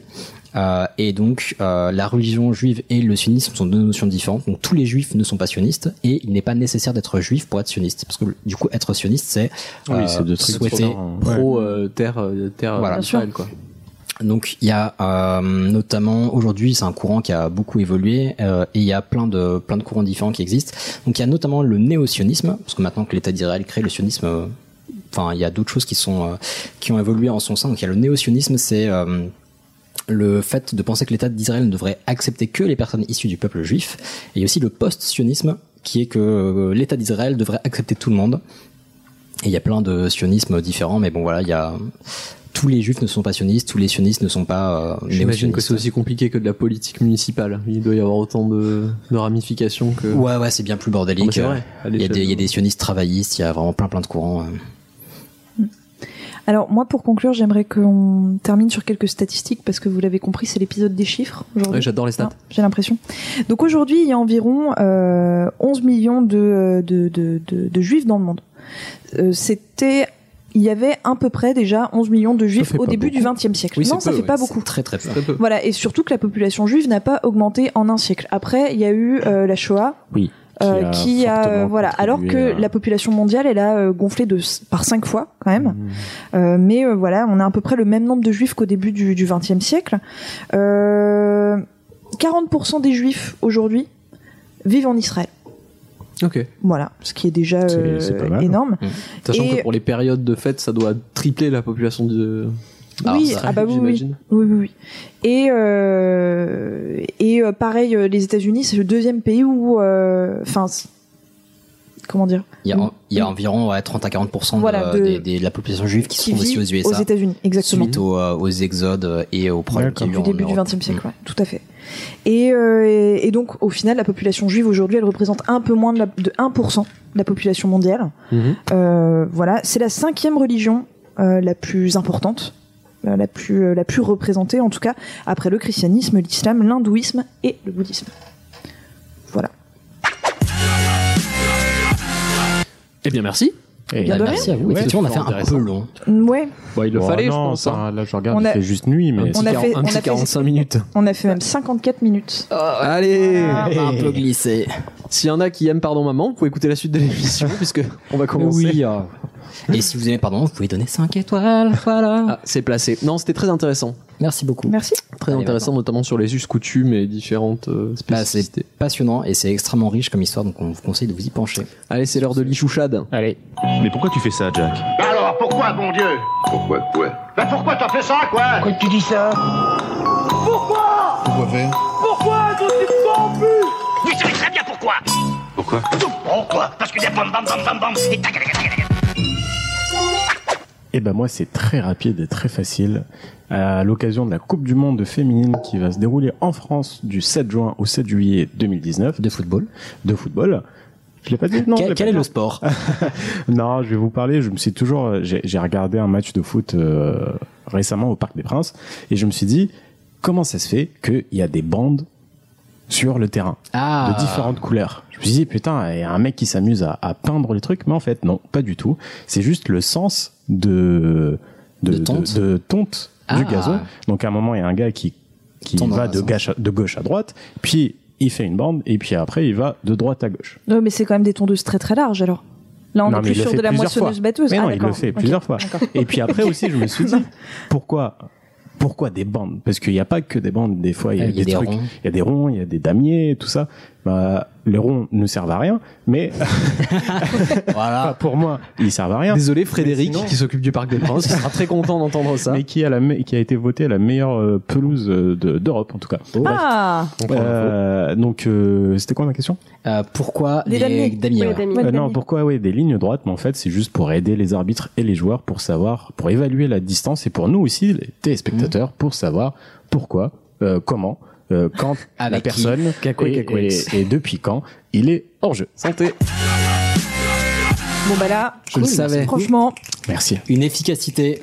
Et du coup, t'as trouvé ça sur pelouse. Non, toujours les cafards, ils sont doués en pelouse aussi. hein. Enfin, Mais qu'est-ce qui marque les bandes? C'est-à-dire, mais c'est le sens de tonte, t'as pas écouté? C'est le sens de tonte, exactement. Il n'y a pas une hauteur de. De, de taille Non, c'est euh, la, hauteur, la hauteur de taille, ça varie en fonction des stades et du, du club et de l'entraîneur qui veut savoir. Enfin, plus le gazon est court, plus le jeu est plus fluide et plus rapide. C'est Ah pareil avec euh, l'humidité du, du gazon. Mmh. Oui, j'imagine une qu'un match de foot de dans jeu. un champ de foin, ça peut être très rigolo. En effet. Bon, on l'a tous fait. C'est challenge, quoi. Non, c'est vraiment un sens de tente qui réfléchit la lumière euh, différemment. Bien, bien, bien. Fort. Bah, du coup, là, on va passer un peu de musique, il me semble. Allez, on va chanter. Et... J'ai dit on se coordonne Tout ce qui compte, c'est que ça chante. Good morning, good morning. Ça s'en va plus, ça Tous les soirs, il m'emmène danser. 5 minutes d'entraide, tu veux bien? Comment tu me trouves?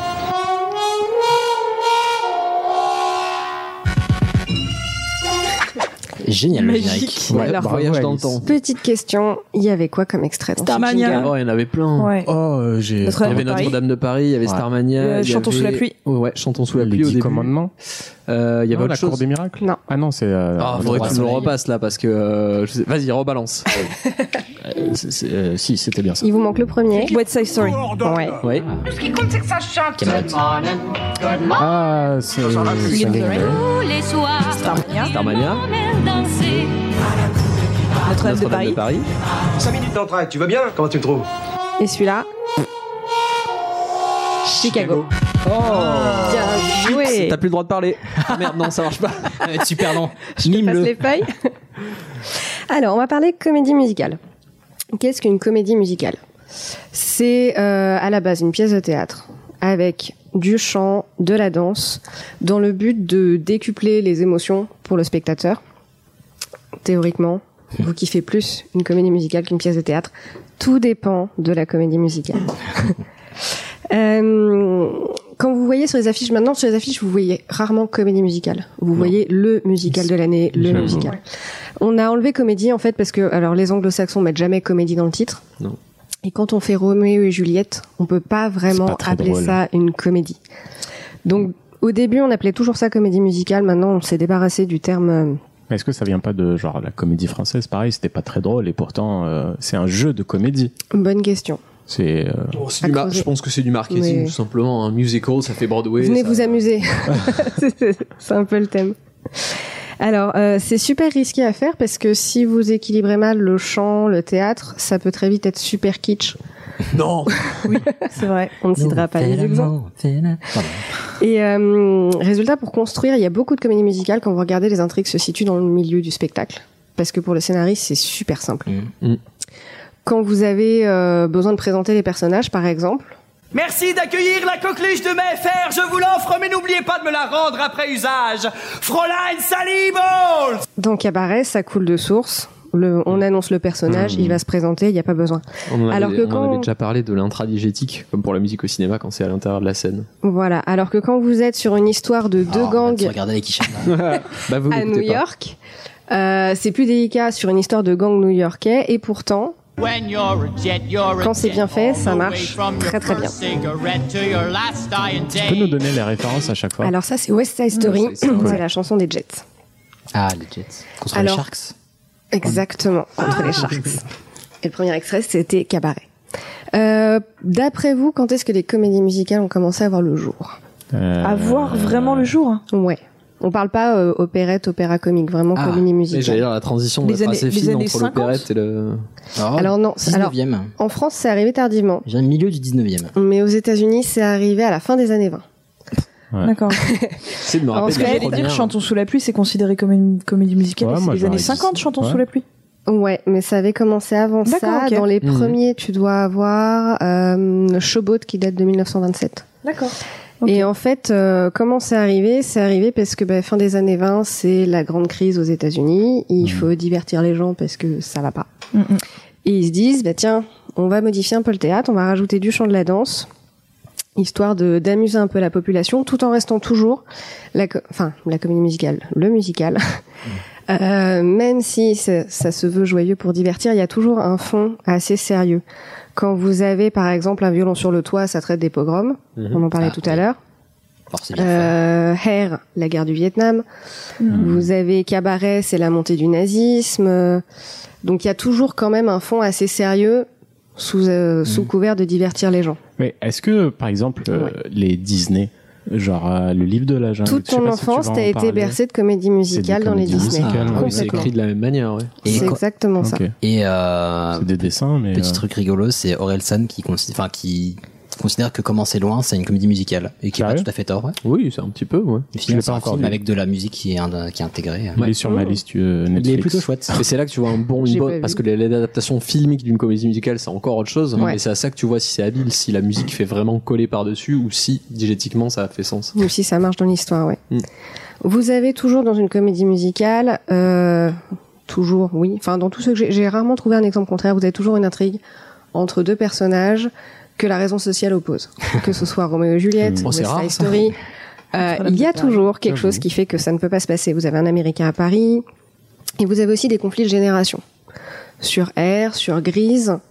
Euh, sur Grise, on va faire une petite aparté là-dessus. La comédie musicale, elle a été créée en 1971, bien avant le film qui Ah date de 78. D'accord.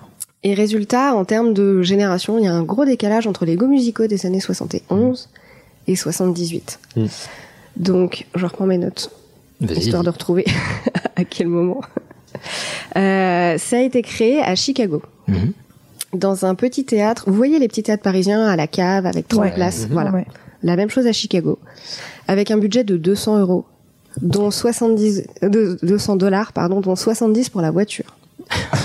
Ok. Ça vous donne Pas une mal. idée. La programmation, c'était censé tenir deux week-ends à l'affiche. Ils ont tenu huit mois. Dans une salle avec 12 personnes, ça fait sentir le poney. Ils ont tenu huit mois et au milieu de ces huit mois, il y a des producteurs new-yorkais qui étaient dans le coin, qui sont allés le voir et qu'on dit c'est pas mal, mais c'est super vulgaire, super cru, super violent. Le compliment pourri. C'est bien, mais il faudrait tout changer. L'emmener à New York, mais faut qu'on change des trucs. Mhm. Donc déjà, euh, la vie d'un lycée à Chicago, ça n'intéresse personne. Ce sera un lycée californien parce que ça fait plus rêver. Euh, Il y aura une histoire d'amour hyper euh, sympa entre deux adolescents, hyper frais. Euh, je sais pas si vous vous souvenez de cette chanson dans le film.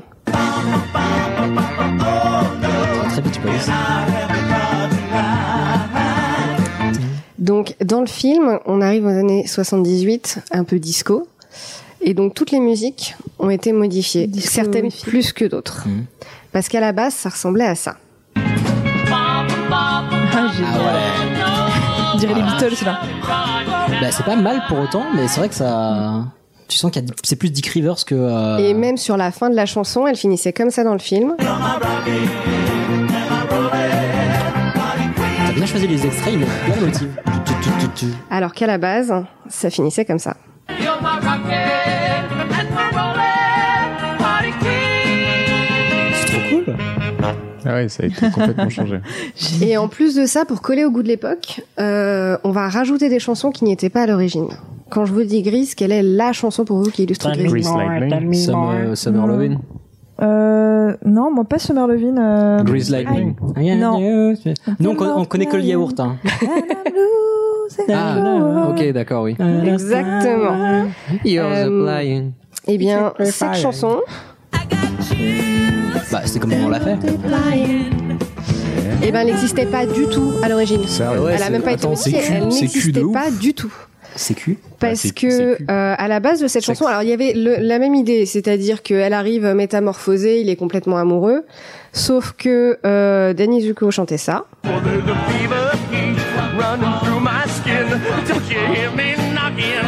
Rien à voir. Niveau, niveau des paroles, c'est plus ou moins la même chose. Non mais la musique. Sandy lui répondait.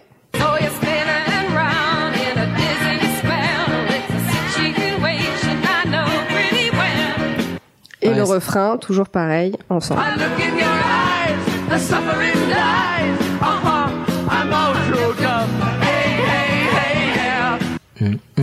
Et l'autre chanson qui C'est n'existait un peu pas plus, du c'est un peu plus direct. Genre, Oui. Would you look me in?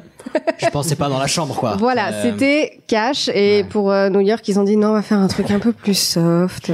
Plus de On s'est rencontrés l'été, c'était trop bien. À l'UCPA. Et l'autre chanson qui n'existait pas, c'était Hopelessly Devoted to You, qui elle n'avait pas d'équivalent. Elle n'existait pas. Ils se sont dit ça manque un peu de déprime. La nana toute tristounette qui a perdu son amoureux, on va Bah, rajouter une il en chanson. faut toujours une. Voilà. Euh, un ingrédient qu'on remarque toujours dans les comédies musicales. Le sel. Il y a deux chansons. Il y a deux types de chansons que vous avez toujours. C'est les I am song pour présenter les personnages et Ouais. les I want song Ce qu'ils veulent. pour annoncer leur objectif. Rien à voir avec le groupe de rap. Rien à voir du tout. À moins qu'ils aient fait une comédie musicale. Ah, mon dieu. Euh, quand on... Juste après l'ouverture, en général, vous avez tout de suite la chanson de ce que veut le personnage. Par exemple, dans Cabaret, ça annonçait très clairement Un peu d'amour et de tendresse. Voilà mon seul désir. et aussi, comme le disait Hicham, dans tous les dessins animés de notre enfance. Ah. Moi je voudrais parcourir le monde. Moi je voudrais Voir le monde danser. La petite sirène. Ah, putain, ça fait tellement longtemps que j'ai pas vu. Ah, j'ai complètement oublié. Et il y a des chansons qui peuvent être les deux à la fois. Parce Ok. que des fois, on s'embête pas, on fait une chanson, on met tout dedans. Donc, par exemple, chez Starmania, d'abord on nous dit ce qu'on veut. Tout ce qu'on veut, c'est être heureux. Être heureux avant d'être vieux. D'avoir d'avoir 30 ans. Et en même temps, on se présente. Quand on arrive en ville, tout le monde change de trottoir. On n'a pas l'air viril, mais on fait peur à voir. Tu m'apprends que c'était une comédie musicale. Pour moi, c'était Ah une bon chanson. Et la- et la meilleure. La- Starmania. C'est Ah bah là-dedans qu'il y a SOS d'un d'intérieur en détresse Ouais. Le Ouais, blues du businessman. Il faut que, tu, faut que tu vois Starmania. Va, va se Ah calmer. oui, ah non, oui, non, mais moi, je ne te, que je ne te juge pas. Mais Alors, euh, il doit exister quelque part sur Internet des pétitions pour le relancer. J'ai vu Ah ouais passer oui, des oui, trucs oui. sur les réseaux Ouais, pour moi, c'est sociaux. c'est et- que c'est un truc auquel je pense de temps en temps et je regarde genre putain ils ont toujours pas refait Starmania. Mais ouais, Non, mais je pense que ça manque terriblement. avec Kinvey, super. Non, on n'a pas dit que. On a dit Starmania, pas Starfula. Merci, ok, Cham. un point pour Hicham, très bien. Donc sur les comédies musicales, il y a beaucoup beaucoup de choses à dire. On pourrait tenir à peu près euh, 12 Tout le heures temps. au bas mot. Mais je vais vous faire juste un petit, pour ceux qui aiment les comédies musicales, un petit agenda des choses à pas louper. Ah, Euh, si vous êtes sur Paris, il y a en ce moment au théâtre Marigny Guy- Guys and Dolls jusqu'à fin juillet. À Mogador, il y a encore Chicago jusqu'à fin juin. Et après, pour la saison prochaine, à Mogador, ils vont faire Ghost. Je sais pas si ça vous Oh, parle. Stylé. ah oui, no ghosting dans Community. Donc ça, ce sera à partir de septembre à Mogador. C'est l'histoire d'une mec, une meuf qui fait de la poterie avec un avec Casper Non. derrière. Avec Casper derrière. Pas exactement. Dans les grandes lignes, t'as pas complètement faux. Euh, au Casino de Paris, à partir de septembre, il va y avoir Fame. Si vous voulez venir euh, avec Camille, on va prendre nos billets. Je connais pas. C'est- Ce message s'adressait aux auditeurs bien sûr. À la scène musicale, il y aura Mamma Mia, Ah, encore le grand génial. retour. À Châtelet, ils vont refaire un Américain Paris. Ah, Mhm. trop cool. Au Palais des Sports de Paris, ils vont faire Siddhartha. Mais il n'y a pas que à Paris qu'il se passe des trucs. Et C'est non. clair. Ah bah oui. Euh, en Bretagne, à Brest, Alors moi, je ne parle pas des Bretagnes et de la ville. Je, je te laisse décider. il y avait, c'est dommage, ça s'est fini hier soir. Hum. Il y avait les parapluies de Cherbourg sur scène, Ah, ce qui devait être très très chouette. Tout à fait.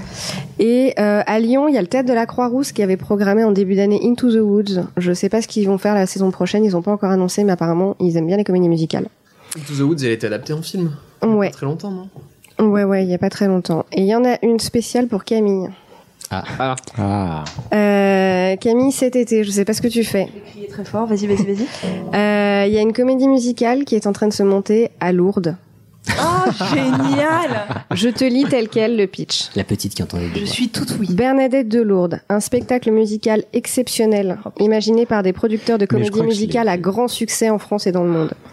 Une équipe de création internationale, des musiques de Grégoire, Yes. des paroles de Lionel Florence et Patrick Guirao, à qui on doit les dix commandements, le Ouais, roi ouais. soleil, toutes ces choses-là.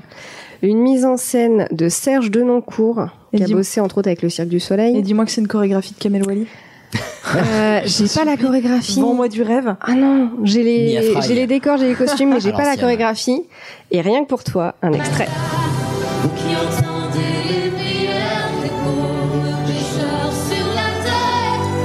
C'est quoi de ce sister act voilà, j'en ai un extrait plus long, mais là je me suis limitée pour euh, les Ah, mais auditeurs. je t'en supplie, tu m'enverras les liens. Je t'enverrai t'en les liens. supplie. Alors, vous les enverrez aussi. C'était juste pour éviter d'avoir un extrait. Bon, bah, Voilà. toute l'équipe y sera. Donc voilà Et- pour l'agenda. Et on sait qui va ce- faire Bernadette Soubirou Alors elle s'appelle. Emma, je crois. C'est une petite jeune euh, complètement inconnue jusqu'à présent. Comme Bernadette, qu'on ne la connaissait pas. tu Euh. Voilà, c'est lequel Donc ça, c'était pour l'agenda. Après, pour les vrais aficionados de comédie musicale qui décortiquent tout, la lumière, euh, tout, tout, tout, je vous conseille un podcast, je vais essayer de le dire sans me planter, qui s'appelle Bah non, on dit podcast déjà donc. euh, Les rois du monde et Stone, je cherche le soleil au milieu de la nuit, à la symphonie, j'avoue, je maudis tous les hommes, nous ne sommes que des sans-papiers, des hommes et des femmes, sans respect ni foi ni loi, je veux vivre et mourir. Autant vivre à en crever, s'il faut mourir avant d'avoir aimé, c'est ce qu'il y a de plus beau aimer, c'est tellement simple, l'amour tellement possible aussi. Sinon, vous a- tapez juste les rois du monde, etc. je l'avais vu, ouais. Je me suis dit, ils sont vraiment pas très forts en référencement. Bah ouais, parce que sur Twitter, ils ont déjà dépassé les 280 caractères, là, du coup. Oui, tu tapes juste le- le- les rois du monde et Stone, etc. et tu les trouves. etc. Et pour conclure ce sujet, je vais citer Michel, qui disait la vie, c'est plus marrant, c'est moins désespérant en chantant, et j'ajouterais et en dansant. Bravo. Merci, c'était au top. Fort, euh, fort intéressant, Bah, fort plaisant. Ouais, tes extraits étaient trop cool, ça m'a trop envie de chanter. On n'a pas, on n'a pas chanté assez de Starmania à mon goût. par. Alors, oui. Non, mais par contre, je peux revenir faire un sujet que sur Starmania. Ah, mais alors, Moi, je veux bien que pas. tu, on fasse un épisode hors série où on chante Starmania. Tout Bah, justement, je trouve ça oui, parce dur. que comme ça, on n'aura pas besoin de, passer d'extrait, on pourra le faire nous-mêmes. Ouais, mais c'est plutôt des patrons et des patronnes qui chantaient Starmania, donc tu vois, je me sens pas de me. Bah, si tu veux, on fait ça que dans deux ans, comme ça, tu peux prendre des cours de chant d'ici là. Deux ans, tu prends quel rôle? T'as fort espoir en moi. c'est gentil. Non, ça me donnait envie de réécouter Starmania. Bah, écoute, Eh, moi, je fais vais bien. faire ça ce week-end. Très bien. Euh, C'est noté. Et du coup, on va passer à ton sujet, Bah ouais, allons-y donc euh, dans la joie. Et l'allégresse. Pour faire tous les dégâts qu'ils ont fait à la ferme, ils doivent être nombreux. Ils sont trop nombreux, comment va-t-on faire Je te l'avais dit, pas de gosse Non mais t'as rien voulu savoir. Bah regarde, pauvre con the world. We the world. We the children. We found the children. Je savais que ça te plairait. We fuck the world. Alors, puisqu'on fait les extraits, c'était un extrait de Scarface euh, le... pour les gosses pauvres cons. Euh, donc, la surpopulation. Alors, vous en doutez, c'est un sujet qui est assez euh, complexe. Donc, on va un peu faire la surpopulation pour les nuls. On va pas rentrer vraiment trop dans le détail parce que euh, c'est chaque euh, indice de surpopulation a un effet sur absolument tout dans le monde. On va pas pouvoir parler de tout. Un peu, parce que sinon, tu dis juste on est trop nombreux. On est très voilà. Bah, tu peux mettre le jingle. Euh, non, le but c'est vraiment que si vous dans une conversation on vous parle de surpopulation, euh, vous soyez pas comme un con et que vous sachiez un petit peu de quoi ça parle. Alors, combien on est aujourd'hui sur Terre? 7 milliards. Milliard Presque. 7. Non, moins de 7. Pas mal. Non, 7 milliards 7. On a dépassé les 7. Plus, Quasiment oui, huit, ouais. oui, plus. En fait, on peut jamais le dire puisque bah, vous savez que ça monte. pas. Il y a un compteur qui vous permet de voir. euh, Arrêtez, arrêtez de ken, serrez les cuisses, arrêtez, regardez votre, votre respiration. Ceux qui doivent mourir se calment. Mon dernier check, on était à 7 milliards 706 millions 133 Mon dernier check. 313. T'as fait l'appel ou? Oui, oui, je suis bien sûr. Michel. C'était long. Euh, et que pour que vous ayez donc une idée de répartition, euh, au niveau des pays, en Chine, par exemple, à votre avis, à l'heure qu'il est, 1 milliard. 500. on est plus Ah. près de 1 milliard 5 que de 1 milliard, ouais. 1 milliard 420 à peu près. Et en Inde Euh, en Inde, 1 milliard euh, 360. Eux aussi, ils ont dépassé le milliard. Oh oui, Putain, je suis pas date. ça on va en parler justement. Euh, aux USA, à votre avis? Euh, Putain, alors, les USA. 200 millions? Non, Plus. 800 Non, moins. On est plus sur le tro- 320 millions à peu Ah, près. ok. J'étais pas loin. Euh, par rapport à la, à la superficie, on peut voir qu'il y a déjà un problème de répartition. Ouais. Et en France, on est combien à peu près, vous savez? 66 millions. Euh, Un peu moins, plutôt 65 millions 500. Oui, il va me faire chier pour 500 000 personnes. bah oui, on va faire chier pour 500 000 personnes parce que si je te les amène dans ton appart, Non, tu vas voir. Le... Donc, euh, on va commencer par simple. Comment est-ce qu'on s'est retrouvé dans cette situation? Bah, Mes petits amis. euh, ma foi, une soirée un peu arrosée. un- Voilà, c'est exactement Il ça. faisait chaud au, coin du feu. On va, on va faire de la chronologie. Alors, on va démarrer en 1800. Ok, je crois qu'on a Euh, c'est l'année en fait 1800 à peu près où la population mondiale a atteint un milliard d'individus. Ah, putain, seulement. Euh, ouais, pour remettre en perspective, ça veut dire que depuis l'aube de l'humanité Putain, c'est haut. jusqu'à euh, il y a 200 ans, Mm. la croissance de population nous a amené à un milliard d'individus. Oh la vache. Ok. Et ça, veut dire, c'est surtout depuis 1800, on a Oui, sept- ça. Exactement, parce que qu'est-ce ça, qui s'est passé en fait flipper. 1800 On a Ken. Oui, bah, ça oui. C'était Ah, l'année euh, même. Aux alentours de 1800, qu'est-ce qui s'est passé La révolution industrielle. La révolution industrielle, exactement. Et ça a amené à une baisse de la mortalité Infantile. infantile. Ah oui, oui, parce exactement. y avait beaucoup, beaucoup de. Et beaucoup, beaucoup. Et euh, à une croissance du niveau de vie et aussi à la création d'une classe moyenne, qui est la, la classe qui, qui ken aussi beaucoup euh, à cette époque-là. T'es vraiment sérieux Et du coup, euh, à partir de là, en 100 ans, donc on est en 1800, en un peu plus de 100 ans, on double la population. On passe à 2 milliards. Donc c'est là qu'on se rend compte que la révolution industrielle a joué, c'est que en 100 ans, on double la population mondiale. On n'a pas juste appris à compter. Est-ce que je peux me permettre un. Pardon. Je... Non, non, c'était. Euh, Dis-moi. juste une précision, j'avais j'avais un doute et donc tu disais c'est à partir de la fin du 19e siècle qu'on a commencé à vraiment 1800. OK, parce qu'en fait euh, l'invention de la hum, du préservatif c'est 1839 euh, Mhm. par Goodyear. Donc je trouve ça quand même bizarre qu'il y ait euh, sept fois plus de personnes après l'invention du préservatif. Peut-être que Goodyear a Non, c'est en fait euh, une chute brutale de la mortalité infantile et euh, de la mortalité des vieux aussi, puisqu'on pouvait vivre plus longtemps, on avait un accès à la santé, à la nourriture beaucoup plus simple et enfin beaucoup plus facile. Et ça veut dire la même chose. Et du coup, la, la population, c'est pas qu'on a ken deux fois plus. C'est juste qu'on c'est juste qu'on mourrait beaucoup moins. Je pense. Non, mais Puis puis, euh, détrompe-toi, juste euh, petit aparté de l'aparté, euh, le préservatif est beaucoup plus vieux que ça. Oui, mais là, là, c'était Goodyear. Ouais, mais c'est le temps qu'ils fassent leur campagne de pub, ça a mis des plombs. Ouais, voilà, ça doit être ça. Bref, donc en 100 ans, on double la population, on passe à 2 milliards, et aux alentours de 1950, donc 150 ans plus tard. Attends, en 1950, on est 2 milliards? Oh, ben, en 1900 déjà, quand Ah, quasiment, 1900, on est, 2 on est milliards, 2 milliards. Et euh, 1950, ça part en couille, ça grimpe, ça grimpe. Euh, donc entre 1950 et 2000, on est. Dans 2000, on se retrouve à 6 milliards. Super. Pour vous dire le, le pic qu'on s'est mangé dans la gueule. Et 20 ans plus tard, donc puisque Ça, 2000, c'est on est en baby boom. 2019 aujourd'hui, donc 20 ans plus tard, on est quasiment 8 milliards, parce que les gens se disent, tiens, on est 7 milliards. Non, non, on est beaucoup plus proche de 8 milliards que de, que de 7 milliards à l'heure qu'il est. Sachant que la population humaine mondiale augmente d'environ 250 000 habitants par jour, à savoir 400 000 Non. naissances, moins 150 000 décès. Putain, mais les gens baissent beaucoup trop en fait. Et les gens meurent pas assez vite. Alors surtout. pourtant, je fais des efforts, hein, putain. je fais des efforts pour faire baisser la moyenne et je peux te dire que Alors, on, on- on reviendra là-dessus, et en fait, euh, non, le, le- c'est pour être le- seul à faire des efforts, j'arrête. Hein. le- ça n'a pas un impact si direct. C'est surtout que les gens, c'est surtout que les gens ne meurent pas assez. En fait, c'est pas tellement qu'on fait plus de gosses parce qu'on en fait d'ailleurs beaucoup moins depuis Bah, qu'il y a plus de euh, mortalité infantile. euh, On est beaucoup trop balèze en médecine. Mais voilà, ça, exactement. Le, Mais le numerus clausus pourrait nous sauver. on va, on va- ah oui, non, mais, euh, C'est peut-être un peu chaud là. peut-être pas. Donc, en gros, on retient qu'on est putain de nombreux, Euh, mais c'est pas fini puisque les projections de l'ONU nous disent que on devrait atteindre 9,7 milliards de personnes d'ici 2050. Quoi? Voilà. Et plus de 11 milliards d'ici 2100. On sera déjà mort. Oui. Oui, probablement. Sauf si on fait encore plus de progrès. Bah ouais, voilà. On va faire tellement de progrès que tu seras encore là pour le voir. En EHPAD. Mais qu'on n'aura plus d'énergie pour euh, alimenter tes prothèses, donc tu vas crever quand même. Bref, la bonne nouvelle, c'est que d'ici là, euh, la courbe de croissance va se stabiliser.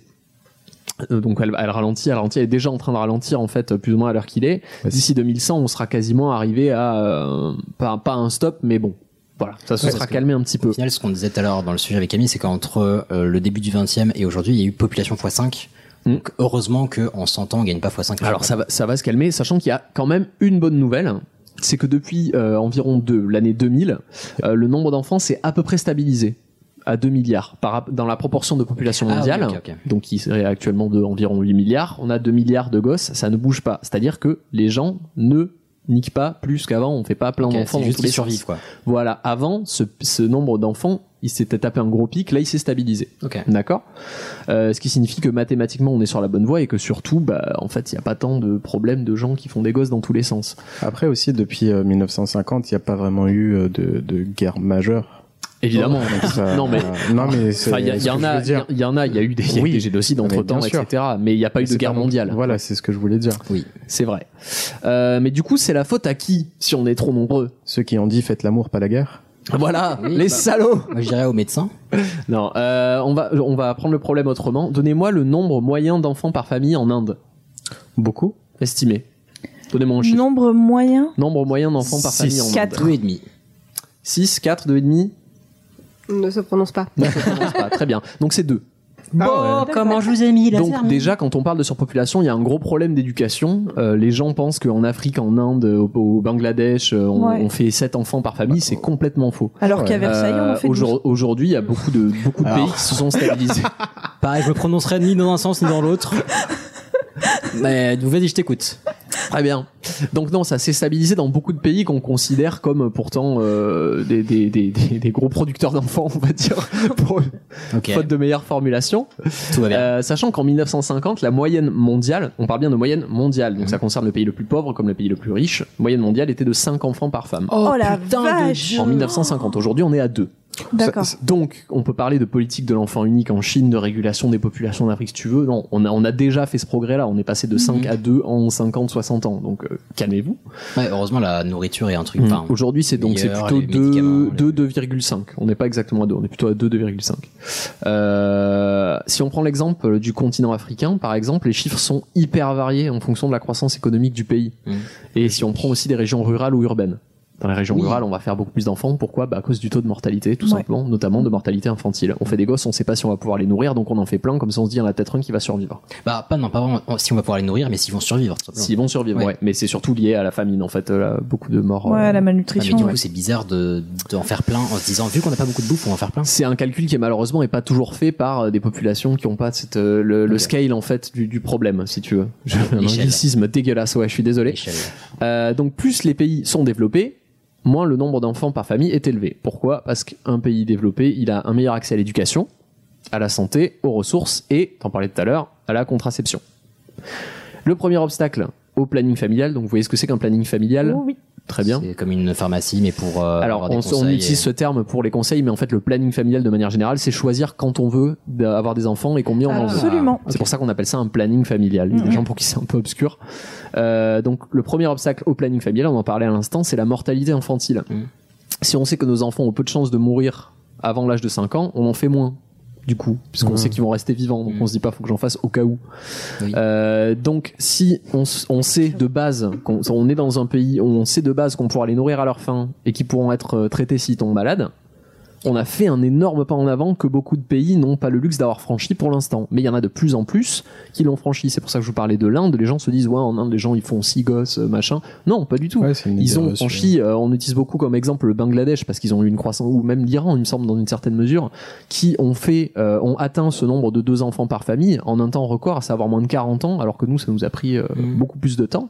Donc non, il y a des pays qui ont accès au développement, qui font des gros efforts de développement dans ce sens-là pour traiter ce problème parce que c'est les premiers à en souffrir de la surpopulation Ouais, finalement. c'est pas une volonté de dire ah je veux 12 gosses etc. Il y a aussi Voilà. euh, comme aux comme aux États-Unis ou comme à d'autres endroits effectivement après les guerres ou des périodes difficiles il y avait entre guillemets un effort de Il y avait aussi un programme, ouais, un repopulation, processus de Bah, Il y a eu repopulation. le, le baby boom euh, Mm, voilà, tout à en. France, enfin en ça, Europe. c'est, ça, euh, c'est typiquement malheureusement des axes que je vais pas emprunter parce que c'est des Ouais, sujets en Bien eux-mêmes. sûr, Bien sûr. Euh, et donc, euh, il en va de même, on parlait donc de, de la mortalité infantile, et en va de même pour la contraception et l'éducation, euh, qui sont, on y reviendra peut-être, des axes euh, reliés directement à l'émancipation des femmes, la contraception et, et, et l'éducation. Une femme qui est éduquée euh, et qui a un meilleur accès à la contraception, elle deviendra statistiquement maman plus tard et elle aura moins d'enfants. C'est pas quelque chose que j'invente. et puis qui a, Donc- qui a une, une vie et une autonomie dans laquelle elle est plutôt libre et Mhm. euh, et je dire, enfin oui enfin, le- les mots clés c'est euh, libérée et autonome de fait elle peut mener sa vie etc Exactement. Alors je mets en avant spécifiquement la contraception féminine parce que la contraception masculine, comme c'est déjà un sujet compliqué euh, dans les pays en- dans les pays développés, dans les pays en développement, c'est vraiment on est à un niveau embryonnaire, donc c'est pas quelque chose qu'on va prendre en compte. euh, pour- on dit pays développés mais on peut dire pays industrialisés peut-être plutôt euh, Industrialisé, oui. Après c'est le, bah, le terme générique que tout le monde a appris à l'école, donc on va utiliser celui-là. oui mais allez, euh, à l'époque quand on était à l'école tout le monde était raciste aussi Ouais, c'est sûr. Euh, mais on parle de développement économique. Hein quand Oui. on parle d'un pays développé. Donc techniquement, on ne Certes. pas de notion raciste là-dedans. Euh, donc on reviendra sur tout ça, mais on a besoin d'aborder le point le plus important, celui pourquoi on parle de ce sujet aujourd'hui et pourquoi maintenant on se met à en parler, c'est est-ce que c'est la merde et est-ce qu'on va tous crever? Ah. Moi, je dis oui. bah moi je pense qu'on va tous crever de fait parce Mhm. que euh, tout Parce qu'on est mortel, oui. Mais voilà, toute fête a une fin, et toute fin euh, a sa fête. Euh, non, est-ce qu'on est dans la galère? Je dirais un peu, ouais. Ouais, moi, je dirais oui. Je saurais pas l'estimer, Ah ouais, mais, mais de ouf, moi. Alors le, le consensus général, c'est qu'on est très très très dans la merde. Moi, je suis assez d'accord avec ce consensus général. Néanmoins, comme je vous dis, on va pas faire dans la collapsologie. On va pas dire euh, c'est la fin, on est tout- on est foutu. On va essayer de voir le bon côté. Mais Le bon côté de la fin. le bon côté de la fin, voilà. Qu'il y aura moins de personnes sur Terre. Euh, ce qu'il faut retenir en gros, c'est que le problème, c'est pas combien on est, c'est combien on consomme. Oui, oui. La Terre a largement de quoi accueillir 11 millions, 11 milliards pardon d'êtres humains. Il y a aucun problème avec ça. Mais pas c'est 11 pas l'espace le problème. Mais pas dans la façon dont on le C'est fait. les ressources, exactement. On a, on a trois problèmes majeurs. L'eau. La À l'heure actuelle, il y a 80 pays environ qui manquent d'eau et une personne sur cinq n'a pas accès à l'eau potable, alors que nous on chie dedans. Ça, c'est la faute, Non, non, mais c'est la faute de Canada. Ils ont 18% On des se ressources. lave avec. C'est ça, c'est les Canadiens. C'est Ah, vrai, t'as raison. Euh, voilà. de l'eau potable pour des choses qui n'en nécessitent pas. vrai, ouais. Exactement, ce qui est très problématique. Ensuite, il y a la bouffe. Alors encore une fois, les pays les plus développés, ils produisent assez pour nourrir l'ensemble des habitants de la planète, même si on était 11 milliards, mais les denrées alimentaires sont pas distribuées également et elles sont gaspillées. Mm. Donc le truc c'est que plus on est nombreux, plus ces inégalités-là, elles vont se creuser et donc donner lieu à des famines. Mm. Donc le problème, encore une fois, c'est pas la place comme la surpopulation, c'est pas la, la quantité de production, c'est la distribution Comment on fait pour pour nourrir tout, tout ce monde-là correctement Et la pollution, puisque même si on arrive à produire la nourriture à tel endroit pour la déplacer à une autre, etc. Ça, voilà. Euh, la surpopulation, c'est pas un, un facteur direct euh, pour la pollution, mais un être humain qui est né aux USA consommera et donc polluera plus. Euh, par plus, on entend beaucoup plus, à savoir jusqu'à 100 fois plus qu'un être humain né au Malawi ou au Bangladesh. Ah ben ça c'est clair. Parce que la société le permet. entre Ah guillemets. oui, c'est ça. Exactement. C'est euh, c'est pas de fait cette personne polluera plus, même s'il y a des choses qui sont inhérentes à la société. Mais effectivement, quand tu te balades en Hummer pour aller faire euh, du jet ski et que après tu bouffes euh, du bœuf de Kobe, euh, etc. Voilà. Bon bah ta journée, le bilan carbone, c'est l'équivalent d'un gamin. Après, de- on compte enfin, aussi les 10 ans. bilans industriels. Hein. Faut arrêter de mettre ça sur la, les consommateurs. C'est Oui, non, mais enfin, quand, quand je décris ces choses-là, c'est que tout le processus qui est derrière ces activités est extrêmement. euh, Tout à fait. Euh, et donc, oui, le souci, c'est que les pays moins développés vont continuer de croître en population et de se développer. Mm. On, on l'a vu, c'est les pays les moins développés qui font le plus d'enfants. Et donc, ils vont continuer à se développer et donc ils vont polluer davantage. Mhm. Donc, le problème, c'est que si les pays les plus développés aujourd'hui ne changent pas leur mode de consommation, bah, il va y avoir de plus en plus de pollution. Donc on peut faire ce qu'on veut avec nos objectifs euh, moins 2%, mes couilles, euh, ce que tu veux. Ça n'aura absolument aucun effet si on change pas radicalement, puisqu'il y a d'autres pays derrière qui s'industrialisent et qui se développent et qui du coup vont faire remonter la balance de l'autre côté. Et euh, va, va t'amuser à un pays qui est en train de galérer, essayer de se développer, à lui dire euh, on va te mettre des sanctions parce que tu utilises trop de carbone. Oui, non, ça n'arrivera pas. Euh, Et du puis, coup, c'est- mignon de vouloir mettre des sanctions alors que ton propre pays pollue Exactement. depuis des. Euh, du coup, il faut vraiment que les pays les plus développés changent de mode de consommation et de production Mhm. euh, pour atteindre un équilibre gérable. C'est pas, c'est pas que d'un Comme tu côté. disais, vraisemblablement, c'est possible. Il y a assez de ressources, faut juste se raisonner. C'est ça, et- mais ça nécessite un changement assez monstrueux. Ouais. Du coup, on fait quoi? Ah. Euh, Je pose la question. euh, on vote Juan pour les élections. Mauvaise idée. Mauvaise idée. Euh, on fait quoi Euh, Fais attention. bah, on Et a... sachez que j'adore l'humour. cependant. Oui, on a des super mugs, vous verrez. Euh, pardon. Euh, bah, Les gens doivent se dire qu'il y a un rapport entre Oui, j'adore quel est l'humour et putain les de mugs, rapport. mais ok. Donc on fait quoi sinon pour sauver bah, le je monde dirais- bah, déjà, on accepte et on admet qu'on a fait des erreurs jusque-là. Que c'est pas dramatique. Ouais, ça, ça mais- n'aura aucun effet. c'est- Bah si, parce que du Moral. coup, une fois que t'as- t'admets que ton mode de consommation est mauvais, bah tu le changes en fait. Mais tu admets qui l'admet Tout le monde, la population. La société. Mhm. Et voilà. Sinon, en plus concret, on consomme moins d'électricité. Très on- bien. Moins de viande. on- On devient tous végétariens, absolument. Bah pas forcément, mais juste manger de la viande qu'une fois par semaine, genre diviser par 5 sa consommation de viande, ça ne nous ferait pas mourir. Voilà. Et de toute façon, moi je suis déjà petit, un- donc euh, mes gènes sont pas. mais, euh, mais voilà, ça ne ferait pas crever. On pas. a- On achète Alors- des produits suremballés. Encore, Ouais, ouais, le en- plastique. encore une fois, on se met à l'échelle, à notre échelle nous de consommateurs. Parce Ah que oui, quoi qu'on dise, on va dire non, non, mais parce que là, quoi qu'on dise, on va nous dire ouais, mais de toute façon, le problème, c'est les grosses usines qui, oui, on sait, mais là, on parle Eh ben, d'un effort. Quand on parle de changer une société euh, de pays développés, Faut on parle d'un effort général, c'est-à-dire que qu'on le veuille ou non, il faudrait que tout le monde s'y mette. Eh ben on va poser des bombes dans les grosses usines. Si tout, si tout le monde le fait. euh, après, il n'y a plus à bouffer, enfin, c'est compliqué. Maintenant que tu l'as dit, c'est grillé. Faisant, oui, déjà. Et c'est Ilias, hein.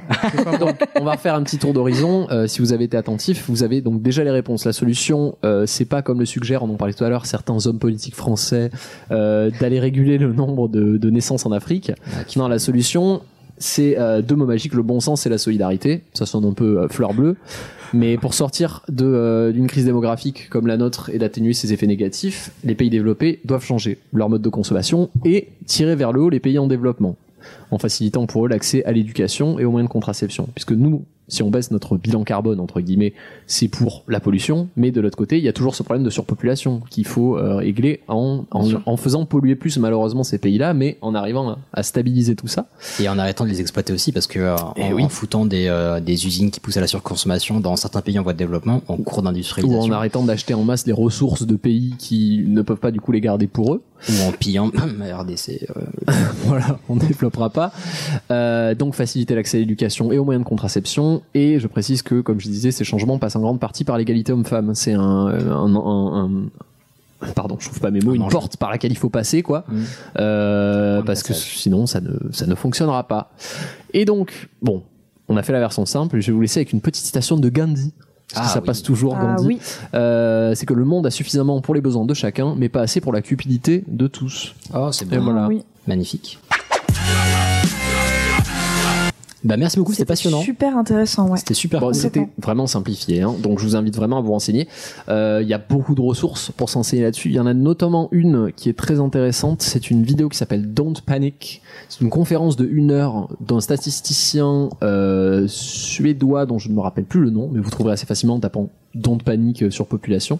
Très bonne conférence d'une heure où, avec des graphiques interactifs et qui explique très bien l'état actuel du monde par un monsieur qui lui pour le coup a un point de vue plutôt candide et positif enfin candide c'est pas le mot mais plutôt positif sur euh, voilà c'est pour ça que ça s'appelle Don't Panic techniquement On peut faire s'en sortir si mais on- faut- il faut agir, quoi. voilà il prend pas toutes les problématiques en compte donc faut pas la prendre comme parole d'évangile non plus mais c'est très intéressant Chouette. Et aussi, euh, je, je rebondis sur ton point euh, égalité homme-femme.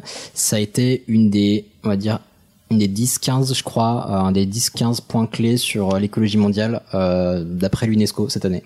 Ou l'année précédente. Sacré mais, UNESCO. Voilà, et ça fait partie des points sur lesquels il faut absolument travailler si on veut euh, équilibrer le, bah, à la fois l'économie, l'écologie, etc. c'est pas faute de le dire Mais oui, effectivement. Bah, Sur trop, ce- trop trop cool en tout cas. Euh, C'était un excellent épisode, en tout cas pour ma part. J'espère que pour vous aussi. Est-ce que tu as passé un bon moment, Alice? Oui, un très très bon moment. Ah, chouette. Parce que nous, en tout cas, on a beaucoup aimé ton sujet. Absolument. Et tes gâteaux.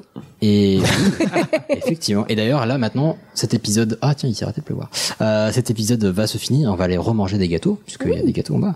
Euh, non, en tout cas, c'est un gros gros plaisir. Euh, J'ai oublié de le faire tout à l'heure aussi, mais. On peut faire un, euh, un bonus spécial pour Ichouchou qui a fait le DJ pendant le sujet de d'Alice, C'est vrai. qui a magnifiquement Oui, inséré les, les samples. si J'attends juste l'augmentation qui va avec. chouchou. Ah mais tes, tes 0% passeront à plus 30% sans aucun doute dans le prochain épisode.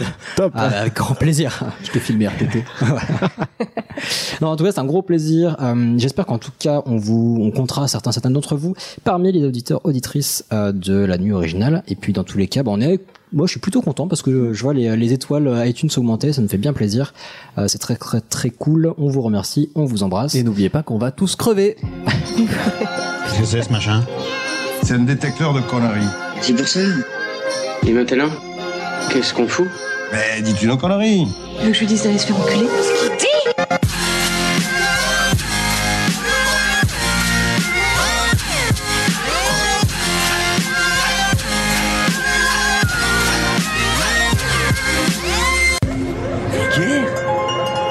ça vulgaire Oui, je trouve ça vulgaire.